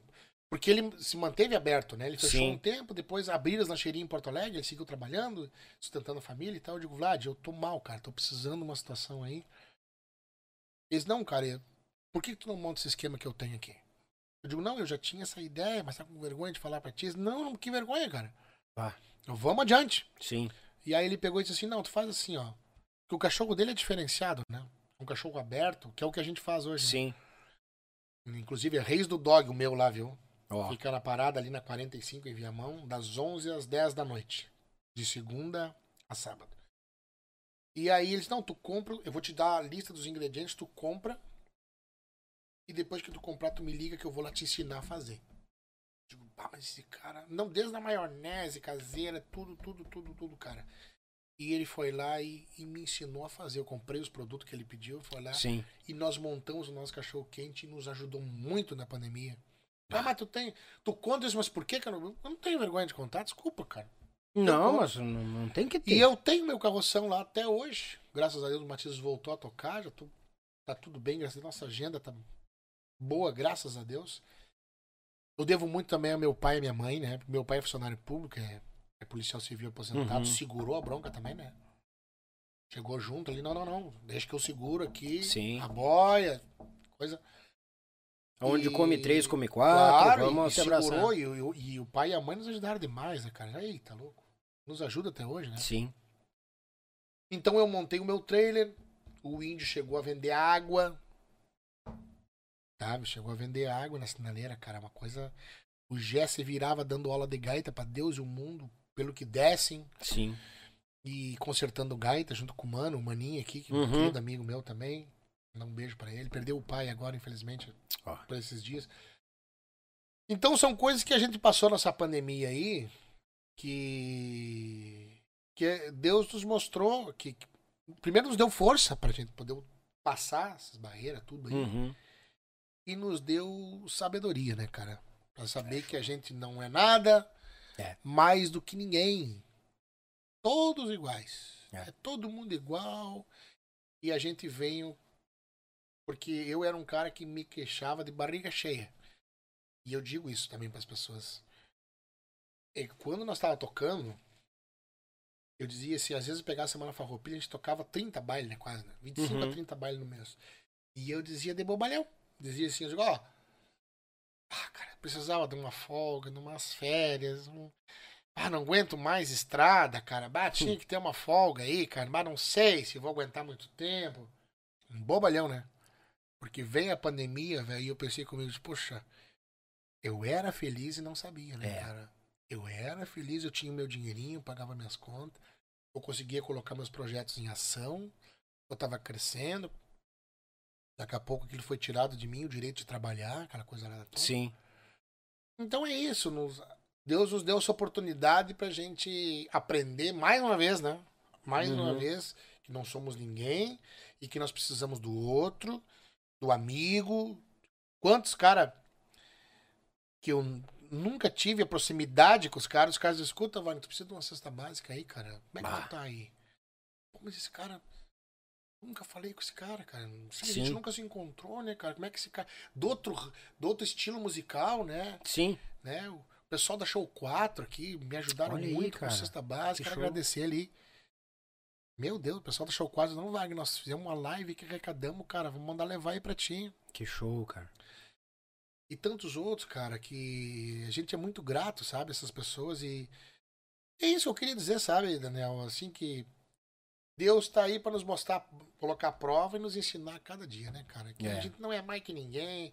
É bobice, é bobice, é demais. Só já porque o meu ônibus é isso, porque eu sou maior, porque eu tenho Sim, nome, é. porque eu toco mais gaita, ou porque não sei o quê, o meu som é maior que o teu. Aquela coisa. Cara, isso é uma grande bobagem É. uma bobagem. Queria eu que se, queria eu que se a gente se juntasse cada vez mais, cara. Cada vez mais as bandas unidas, cara, dividindo. Hoje nós temos tantos amigos que nós dividimos data. Se liga um contratante para pro Marcos, mas eu quero o Matizes dia 20 de, de junho. Eu já tenho a data, eu passo para uns 3, 4 colegas. O cara liga pra esse cara, que esse cara tem. Tu tem o dia 20, o cara não, eu não tenho, então liga pra ele lá. Liga pra fechar. Liga pra fechar ele, sabe? A gente fica trocando informação, aquela parceria gostosa, aquela Sim. sem o ciúme do outro, porque não sei o quê, porque tu vai lá, tu vai agradar mais que eu. O cliente é meu, não é, É, teu. tem, tem, tem quem pensa Que isso. bobice isso aí, cara. Tem quem pensa. Pô, vem a pandemia pra te ensinar tudo. É. Tu não aprendeu ainda, cara? Pelo É, amor de Deus. se o povo não aprendeu com a pandemia, não Eu acho aprende. que não aprende Não mais, aprende, né, cara? Não ah. aprende mais. E outra coisa, o pessoal corre tanto atrás de bens materiais, que nem tu, tu fa- falaste uma hora. Cara, eu, penso assim, caixão não tem gaveta, velho. Vai tu e os bens materiais Não, ficam. e, e tu, e tu já viu um caminhão de mudança atrás do carro fúnebre? Ah, quando aparecer um, eu me começo a preocupar com bens materiais. É verdade. Então são coisas assim, cara, que eu quero dizer, eu queria dizer pra esse povo aí. É só isso. A gente se unir mais, cara. Se unir mais. Precisa, né, cara? Poxa, e trabalhar junto. E esses grupos que, que, que, que são jovens, assim, mais, mais jovens do que o Matizes, que estão aí bombando na internet.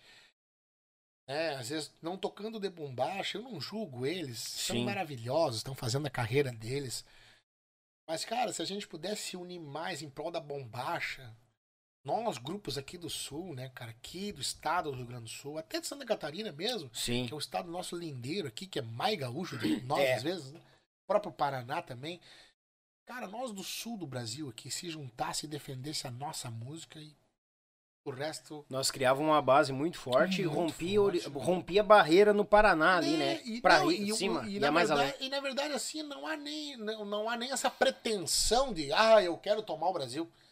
Cara, Não, mas eu acho que a música gaúcha seria, tipo assim, vista dali pra cima com mais respeito. claro, e ela é vista com respeito, muito respeito, porque a, a música gaúcha não se vende, cara. É. Ela não se vende. O que que acontece? O que temos tempo para falar mais um pouquinho? Mas- Cinco, cinco minutos, pessoal. Não, mas eu recém É. deu duas horas, pô, Não, não, mas é, já temos, o povo já tá saturado. Na verdade, assim, Só ó, pra te dizer que dobrou o povo depois que da metade pra ti. que coisa boa, coisa, boa, coisa boa. A música gaúcha, ela não se dobra, tá?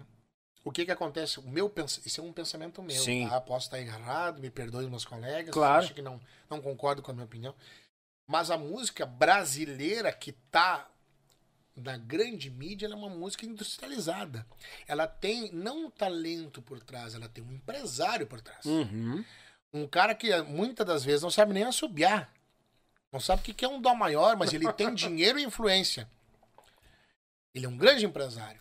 Então o que, que ele faz? Ele compra aquele artista, modela aquele artista do jeito que ele acha por bem Uhum. de modelar e lança onde ele quer lançar. Tira o suco daquele cara, gospe fora e pega outro. É. Mais ou menos assim, grosseiramente falando, né?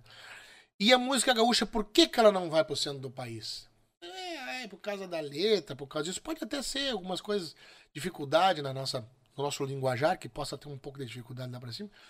Mas o grande motivo mesmo dela não, dela não tomar o, o centro do país, na minha opinião, é que ela não se dobra. Pra, exemplo, esse, e- pra Para esses esse tipo de- urubus que esse- estão na esse volta. tipo de urubu, exatamente. Porque se o cara chegar pra mim e dizer assim, não, eu te coloco no Faustão, no fulano, no Beltrano, no Ciclano, na rede, não sei o que, bababá, nacionalmente vou te explodir aqui. Só que tu tem que tocar o que eu mandar, tu tem que te vestir como eu quiser, tu tem que fazer o que eu mandar e a partir de agora o nome muda pra tal nome e bababá. Digo, não, para um pouquinho. Jamais, é. Não, tu vai ser um fantoche do Cara, eu jamais vou fazer isso, jamais. E que- aí vem aquela, aquilo que eu tava te falando antes. A história que tu É. tá escrevendo. Verdade. Tu, tá, tu quer o quê? Dinheiro? É dinheiro que tu quer, então. Porque tu, se tu te, te vender dessa forma, tu quer ah, só dinheiro, né? É. Ah, eu quero reconhecimento. Mas isso não é reconhecimento, cara. Não. Porque tu não tá sendo verdadeiro. Não é, não é tu ali. É? Então, ah, aí tu vê como uma coisa vai ligando na outra, né? Então, então é só dinheiro. É. É fama e dinheiro. Aí tu perde a tua autenticidade. Autenticidade, perde o que tu é. Perde o teu valor. Certíssimo. Então, na verdade, é por isso que a música gaúcha. Mas a gente chegar nos monarcas e não, vamos mudar tudo agora aqui. Chegar num Tia Garoto só, vamos mudar. Não tinha verdade, eu vi o Marcelo falando aqui, que o cara falou da roupa. Que era Ah, é, bombacha, ah, era é. a vovó Mafalda. Isso. Aquilo ali é o tipo do urubu que a gente tá conversando aqui. É. Tu tá E- entendendo? E o Marcelo disse, eles, ele- eles eram, naquela época, eles estavam de refém da gravadora. E a gravadora estava envolvida com os caras que. do Mas a gravadora, a, base- a- a maioria das gravadoras queria o quê?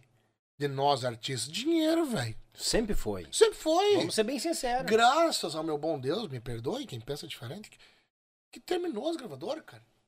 Não. Porque eu me lembro do Matiz. Tu vê, tu, tu é refém de uns caras que não sabem assobiar.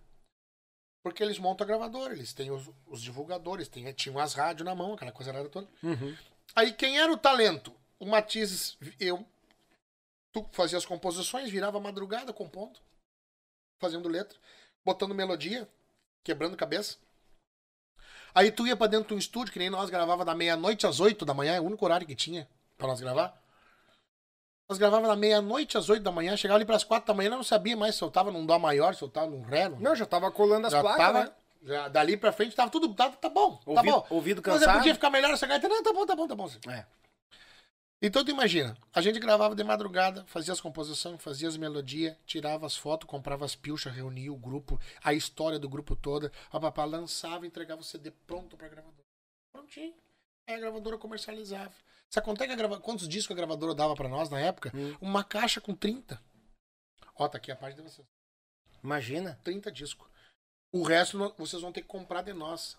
Aí nós comprava R$ 8,90 o CD deles. O nosso CD da comprava da gravadora. O Custo- nosso CD por R$ 8,90, que eles gastavam um real pra fazer. Bah. Tu tá entendendo? Tô. Ah, R$ 8,90. Tem, tu quer? Tem, tem três caixas aí. Tu quer fazer, mas é pagamento à vista. Se não cair na, na, na continha lá, não sai caixa nenhuma daqui. Pois é, mas o disco é meu, a gente é da gravadora. Não dá pra mim pagar uma, as outras duas eu vendo nos bailes lá, porque é R$ 8,90, cara. São 30 discos. Dá pra dar um. É. Não, o senhor fulano proprietário lá, não, não. É, é as três caixas à vista, senão não tem. Pensar comigo, cara, mas tem- alguma coisa tá errada aí, né? Cada- Alguma coisa tá errada. Tá passando um filme na minha cabeça. Eu que me arrebentei pra fazer tudo isso aí, o cara tá lançando o meu nome e me vendendo. Uhum. O meu nome, né? Vendendo o meu O produto meu pra trabalho mim mesmo. vendendo o meu produto pra mim. Mas eu sou muito boca aberta, né? Então vinha. aí o Matizes foi um dos pioneiros a fazer o disco independente, cara. Nós somos um dos pioneiros a fazer. Aí nós descobrimos que tinha a, a, a Sonopress, em Manaus. Ah, Aí nós descobrimos que o CD era injetável, que havia em líquido, CD prato, mas que tinha o CDR, que podia regravar em cima, o CD Pintable. É. Aí nós começamos a descobrir, ah, onde é que vende a caixinha? Onde é que vende o CD? Quem é que serigrafa? Quem é que grava? Ah, é aqui, aqui. Aí fomos descobrir que os caras pagavam menos de um real na época por um CD, Por cara. um a gravadora pagava. É. Porque eles mandavam pra Sonopress, por exemplo, eles mandavam um Batizes, quanto? 10 mil. E do Serranos, 30 mil. E dos Monarca, 30 mil. E do Chiru, 40 mil. Um exemplo. Sim. Do Rodeio, 50 mil. Então eles mandavam fazer uma muito CD. Bah. E o preço caía lá pra baixo. É. Por isso que eles pagavam menos de um real. Né? Só que eles, eles, pagavam menos de um real, vendiam pra nós a 8,90, vendiam uma, uma cacetada de CD pras lojas de disco que tinha tudo aí a 5,90. seis- Quanto é que esses caras ganhavam de dinheiro, velho? Por isso que os caras, os donos da gravadora, andavam tudo de carro zero. É. E nós, os conjuntos com os ônibus velho quebrados na estrada, né? Mas desculpa, né? Graças a Deus eu não devo nada. Tem muitos amigos, inclusive, que trabalharam em gravadora, queridos. Mas a verdade é essa, né, Tia? É. Entendeu? Então, voltando ao centro do país, a, a coisa é mais ou menos por aí. A, coisa, a música é industrializada. Não pensem vocês que o fulano tá lá porque ele canta bem pra caramba. Vai ficar né? pra sempre. E vai ficar pra sempre ali. Não, ele tá ali porque ele tá dando fruto pra alguém, né? Eu acho que é, é, é, esse tipo de coisa veio até ali o Zezé de Camargo e Luciano, Leandro Leonardo e Chitãozinho Chororó. É. Depois começou a virar tudo É, depois os- Grana. Depois virou grana, exatamente. grana, muita E grana. a música gaúcha, é, porque por isso que eu digo pros caras botar bombacha e, e nós defender a bandeira da música gaúcha, porque isso aqui é nosso, cara. É. Isso aqui não, isso Até- aqui não tem esse zoiudo, né? Cara, Não, e a questão de se dobrar é, é fato. Eles não caem pra cá porque sabem que a gente não vai. não vai se dobrar. rego. Não, não. A gente já talhou caminho justamente nas gravadoras. Quando tu tá falando agora, foi passar, foi, passava um, um vídeo na cabeça. Primeiro trabalho que eu gravei com Geração Sul, lá, o Cássio lá agora tá no Tiguri. Cara, nós vinha, saía de São Leopoldo, vinha em Alvorada gravar. No tio Oscar, Oscar Soares. Sim. Cara, nós gravava de madrugada. E nós pagamos o estúdio. Pra depois ir e a gravadora Kives pegar tudo de mão beijada, as fotos prontas em estúdio também. Ah, Paga fi- por vocês? Vai ficar, aham, vai ficar assim. Ah, show. E depois nós ir lá pegar uma caixinha com 30, 40. Aí agora se vocês querem uma, agora que vocês querem comercializar é mais tanto. Cada um. E passa um filme na cabeça. Aí o músico começou a, a- a- abrir a mente. Não, mas peraí. A gente Abrir vai, a mente. toda hora vão ter que, a- a- tipo, baixar as calças pra esses loucos? Não, com certeza. Aí daqui a pouco começaram a ver que a caixinha. A caixinha era um custo meio que Alto. alto, porque eh, O envelope, aí veio o envelope. Veio envelope. quando veio o envelope, tu vendia CD a 5 pila e saía a 90 centavos com caixinha, envelope, tudo. Claro, claro, claro. Olha o lucro que tu tem aí. Quem é que não tinha 5 pila no Ah, bolso? mas Deus o livre, vendia de, de caixas. Mas entendeu? Deus o livre, entendeu? E realmente tem essa... E aquela parte que fala, ah, a gente distribui não sei o quê. Até era válido até uma parte, mas depois que as lojas de CDs e, e- e- DVDs começaram a fechar, não, realmente não valia mais a pena ter gravadora. Não, e, gravadora. tinha muita gravadora que fazia uma sacanagem, assim, por exemplo. Os cara, quem, é, quem é o cara que mais vende na gravadora? Um exemplo, né? Ah, o Chiru Missioneiro. O, o, o Chiru Missioneiro é o cara que mais vende aqui. Aí eles Ah. pegavam as caixas do, do Chiru Missioneiro, eles, não- aí eles mandavam pros vendedores, né? Tirar pedido. Uhum. Aí o vendedor lá de Uruguaiana, por exemplo. Ele chegava na loja lá, do Daniel lá, chegava só, o negócio é o seguinte. Quantos do Chiru tu vai querer? Chiru estourado, né? Sim. Aí tu diz, não, me larga, me larga duas caixas aí. Duas caixas, tá? E dos Serranos, quanto é que tu quer? Ah, me larga uma caixa. E dos Monarcos, uma caixa também. Tá feito? Obrigado, ó. Depois vai vir o, o boletim de Matizes. Ele não tinha em chegar. Escuta, cara, tu conhece o trabalho do grupo Matizes? Já ouviu falar no grupo Aham. Matizes? O cara, Não, não ouvi falar. Cara, eu vou te deixar aqui, ó. 10 discos. Tá? Eu vou ali na rádio agora dar o CD pra eles. Porque, cara, a banda é sensacional. Banda de qualidade, banda que se preocupa em, em gravar produto de qualidade. Entendeu? Músicas de qualidade, bem cantada, bem, bem arranjada, bem gravada. Exceto que o senhor fica com 10. Depois do mês que vem eu passo aqui, se o senhor não vendeu esses 10, deixa aí. Vamos trabalhar porque amanhã é, é o segundo Serranos, é o segundo Monarca aqui. Não faziam, cara. É. Não faziam porque a mesma coisa os divulgadores chegavam na rádio, com, aí, eles não, aí os divulgadores faziam o quê? As gravadoras começaram a fazer o envelope, que era mais barato. Aí o que, que eles faziam? Em vez de ter um CD do Daniel, um CD do Matizes, um CD do Serrano, um CD dos Monarcas, eles pegaram um CD e botaram uma do Daniel, uma música do Daniel, uma música do Matiz, uma música do Serrano, uma música dos música- botaram lá 20 artistas num CD e chegavam lá e davam pro cara da rádio. E na capa dizia sucessos da gravadora Gaúcho, tal. Da gravadora tal. Só que desses, desses 20 artistas, cara, tu imagina, quantos ficavam de fora, hein? Tá louco, não era nem citado. Não era nem citado, cara. Entrava, entrava pra cumprir tabela, bem dizer, né? Exatamente, porque na verdade a, a preocupação da gravadora é o seguinte: é mandar o sucesso novo dos Serranos, né? Mandar o sucesso novo dos Monarcas, mandar o sucesso novo do, do Chiru, mandar o sucesso novo do. Se ela- Pegava aqueles artistas que vendiam mais, Sim. Ah, bota esses caras aqui, ó. Bota uma de cada um deles. Tá, mas e os mateadores? E o Matizes? E o Daniel? E o. E o, e o, o Candeeiro? E o, o Fulano? E o Beltrano? E o Ciclano? É. Bota os Kid aqui. Depois o resto que se, se vire. Se tu acha que alguma dessas outras coisinhas aqui te agrada, daqui a pouco bota a rodar. É. Tu tá entendendo como é que é a coisa, cara? Colocação perfeita. Então são coisas que a gente tem que agradecer à internet. É uma, uma coisa que eu agradeço à internet é isso, né, cara? É, é tu poder mostrar pro mundo inteiro o teu trabalho sem precisar de um pessoal desse. Sim. Ó, tem uma participação importantíssima aqui, e é um querido, um amigo que veio aqui, ó. Moisés Oliveira, conhece essa figura? Conheço, claro. E ele vem aqui, ó. Buenas amigos, nossa música gaúcha é forte. Nossa música é produto de exportação e muita qualidade. E vem falando aqui das gravadoras. As gravadoras que fecharam as portas, as gravadoras fecharam as portas, mas pegaram nossos trabalhos e colocaram nas plataformas digitais e estão ganhando sem repassar nada. Isso é verdade. É, Isso é verdade. Porque se um artista vem aqui, pega um violão ou traz uma gaita e toca uma música dele, essa música foi um sucesso antigo. Tipo assim, a gravadora já fechou. Mas lá na. na, na, na- na- tipo assim, o- o YouTube me bota um ponto de interrogação. Ó, tu não vai monetizar esse, esse aí porque essa música quem tá ganhando é a gravadora tal. E a gravadora já fechou as portas. Exatamente. E sabe o que que dá raiva? O próprio Litrão que trabalha com o YouTube diz, cara, vamos fazer um pedido pra eles tirar isso aí. Se o artista ainda ganhasse, beleza, mas o artista não ganha. Não ganha. A maioria das vezes não ganha. Não ganha. Aí o que que acontece? Larga fora. Exato. Vamos, tira deles. Por que, que eles vão ganhar sozinhos? Se eles ainda dividirem, se eles não dividem, então larga fora. Moisés, abraço, meu irmão. Obrigado pela participação. Sempre bem-vindo. Deus Abraço, livre. Moisés. Aqui o Moisés botou, eu estou passando por isso. É, é complicado. É, não, eu, eu acredito, cara. eu, eu queria terminar de só mandar um abraço lá pro. pro Não, pro eu não pessoal. tô terminando. Tu tá falando toda hora. Não. Eu tô, eu tô, Não, mas terminar. eu, eu atorei a banda no meio aquela hora, né? eu atorei a banda, eu vim até o índio ali. Já, né? já tomou uma mijada, hein, Já então. tomei já. uma mijada aqui. Então eu quero o abraço também pro, pro Walter, que entrou na banda agora. Ah, o Walter, né? Querido amigo. Mandar um abraço também pro Thiago Galego, nosso contrabaixista, tá? Está conosco. E um abraço pro Jadson, nosso guitarrista também, que é um dos grandes atores do Rio Grande do Sul também, né? premiadíssimo como um dos Aí. melhores atores. E está me ajudando muito, tô aprendendo muito com ele a montar clipes e tal. Muito. Uma coisa muito legal.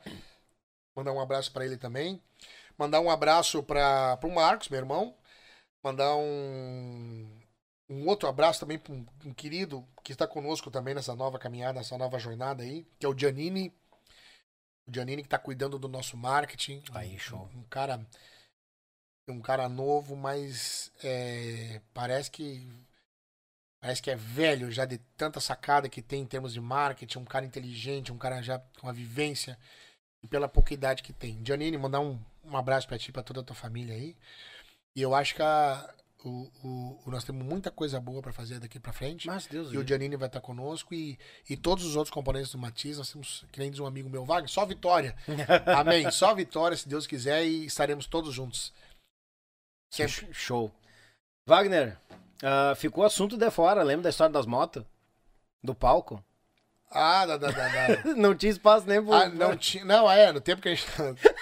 vamos, vamos voltar um pouquinho lá no meio Do- só pra contar essa história. só pra- Passei, passei batido pelas motos ali. Ah, Não, mas tinha, uma- tinha umas histórias engraçadas, porque quando o Matizes lançou ali os Bad Boys, É, ali, que nós entrávamos com essas duas, porque a gente fez a parceria com a Suzuki e tal. sim, Mas a parceria nossa era com a Suzuki era, era, era assim, de lançar elas no nosso DVD, não era uma coisa pra gente sair fazendo show pelo Brasil. de, de né? permanecer É, dentro do... do... envolve uma logística toda. Isso, tá né? louco? Imagina. Era complicado. Mas a gente gravou o DVD e os caras queriam que ele. A gente entrava com duas motos andando no palco, moto ligada. Sim, Moto ligada. Então, e tem uma parte que a gente dava os canaços aqueles, né? Que, sim. inclusive eu tenho raiva disso hoje. Ah, Deus Quando a gente para na sinaleira, o cara passa lá. E a gente fazia isso no palco. Então eu ia para um lado do palco, o Rogério ia pro outro. E a gente chegava lá e esgaçava a goela daquelas mil ali, né? Aham. Tudo moto zero quilômetro, né? Então não, tem, não tinha problema. E a gente dava aqueles canais, o pessoal adorava aquilo ali, né? E, e aí quem assistiu o DVD que comprava o projeto queria as motos nos palcos. No baile. No baile, né? e aí eu digo, cara, mas tinha clube que não cabia nem a bateria, os caras queriam duas motos mil lá em cima do palco, né?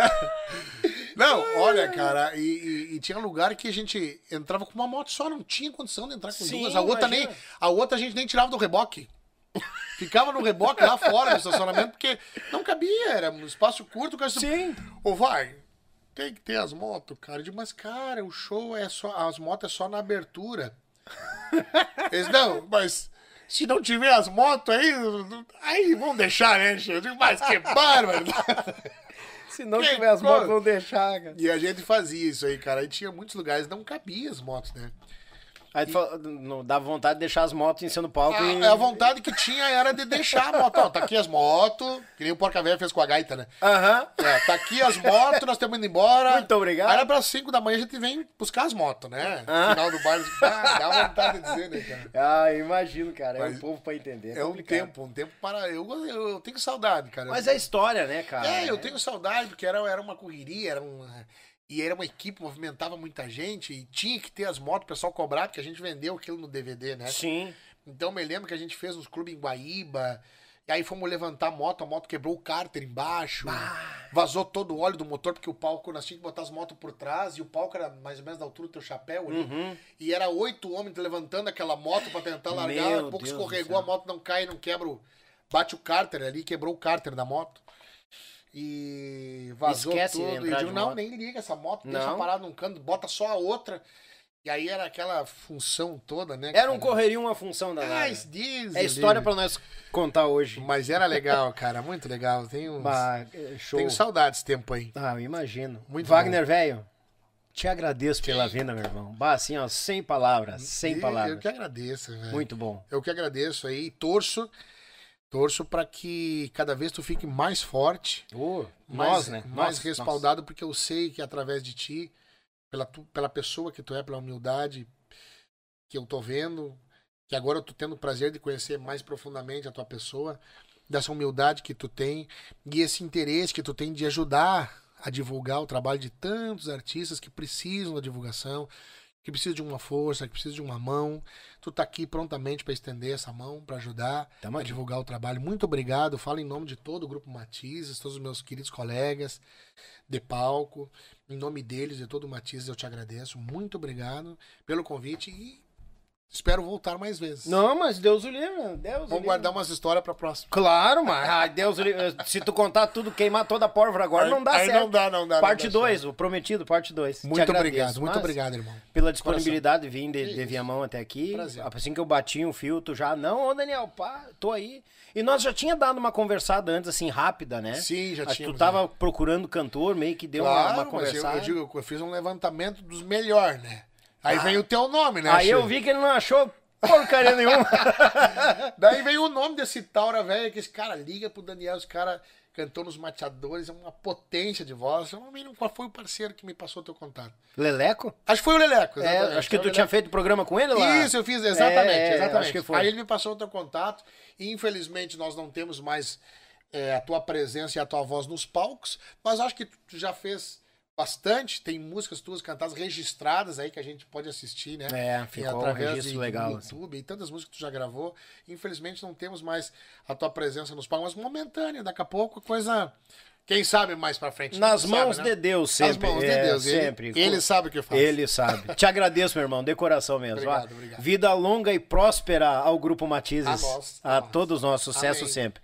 Tchê, eu queria agradecer a tua presença de- que esteve nós até agora. Tu já te inscreveu, já tocou o dedo no like, ativou o sino de notificações, o sincero. Muito obrigado e seja muito bem-vindo. Semana que vem temos muito mais. Terça-feira, Paulo Feijó, cantor dos Serranos. E na quinta-feira, meu grande amigo Cleverson Oliveira e família. Ah, uns missioneiros velho que eu digo, eles vão tomar conta do mundo, gurizada. Que tal? Hoje conhecemos muito mais desta fera, grande Wagner do Matizes, grandes histórias, grande ser humano. E aqui a gente tá sempre aprendendo com eles. Desde já, um abraço a Molino Alimentos, Web Rádio Pampa e Cordiona e o meu Pago Sul. Agradecer esses parceiros que sempre estão conosco aí.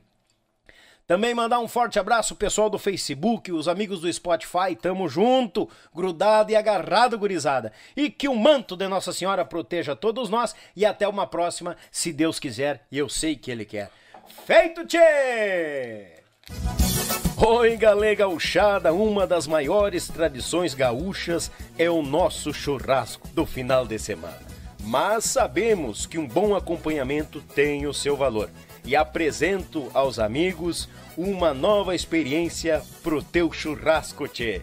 É o pão da Molino Alimentos. Tem pão de alho e pão de cebola. Te achega na LF Bebidas, na Avenida Itaculumi 1054, no bairro Barnabé, em Gravataí.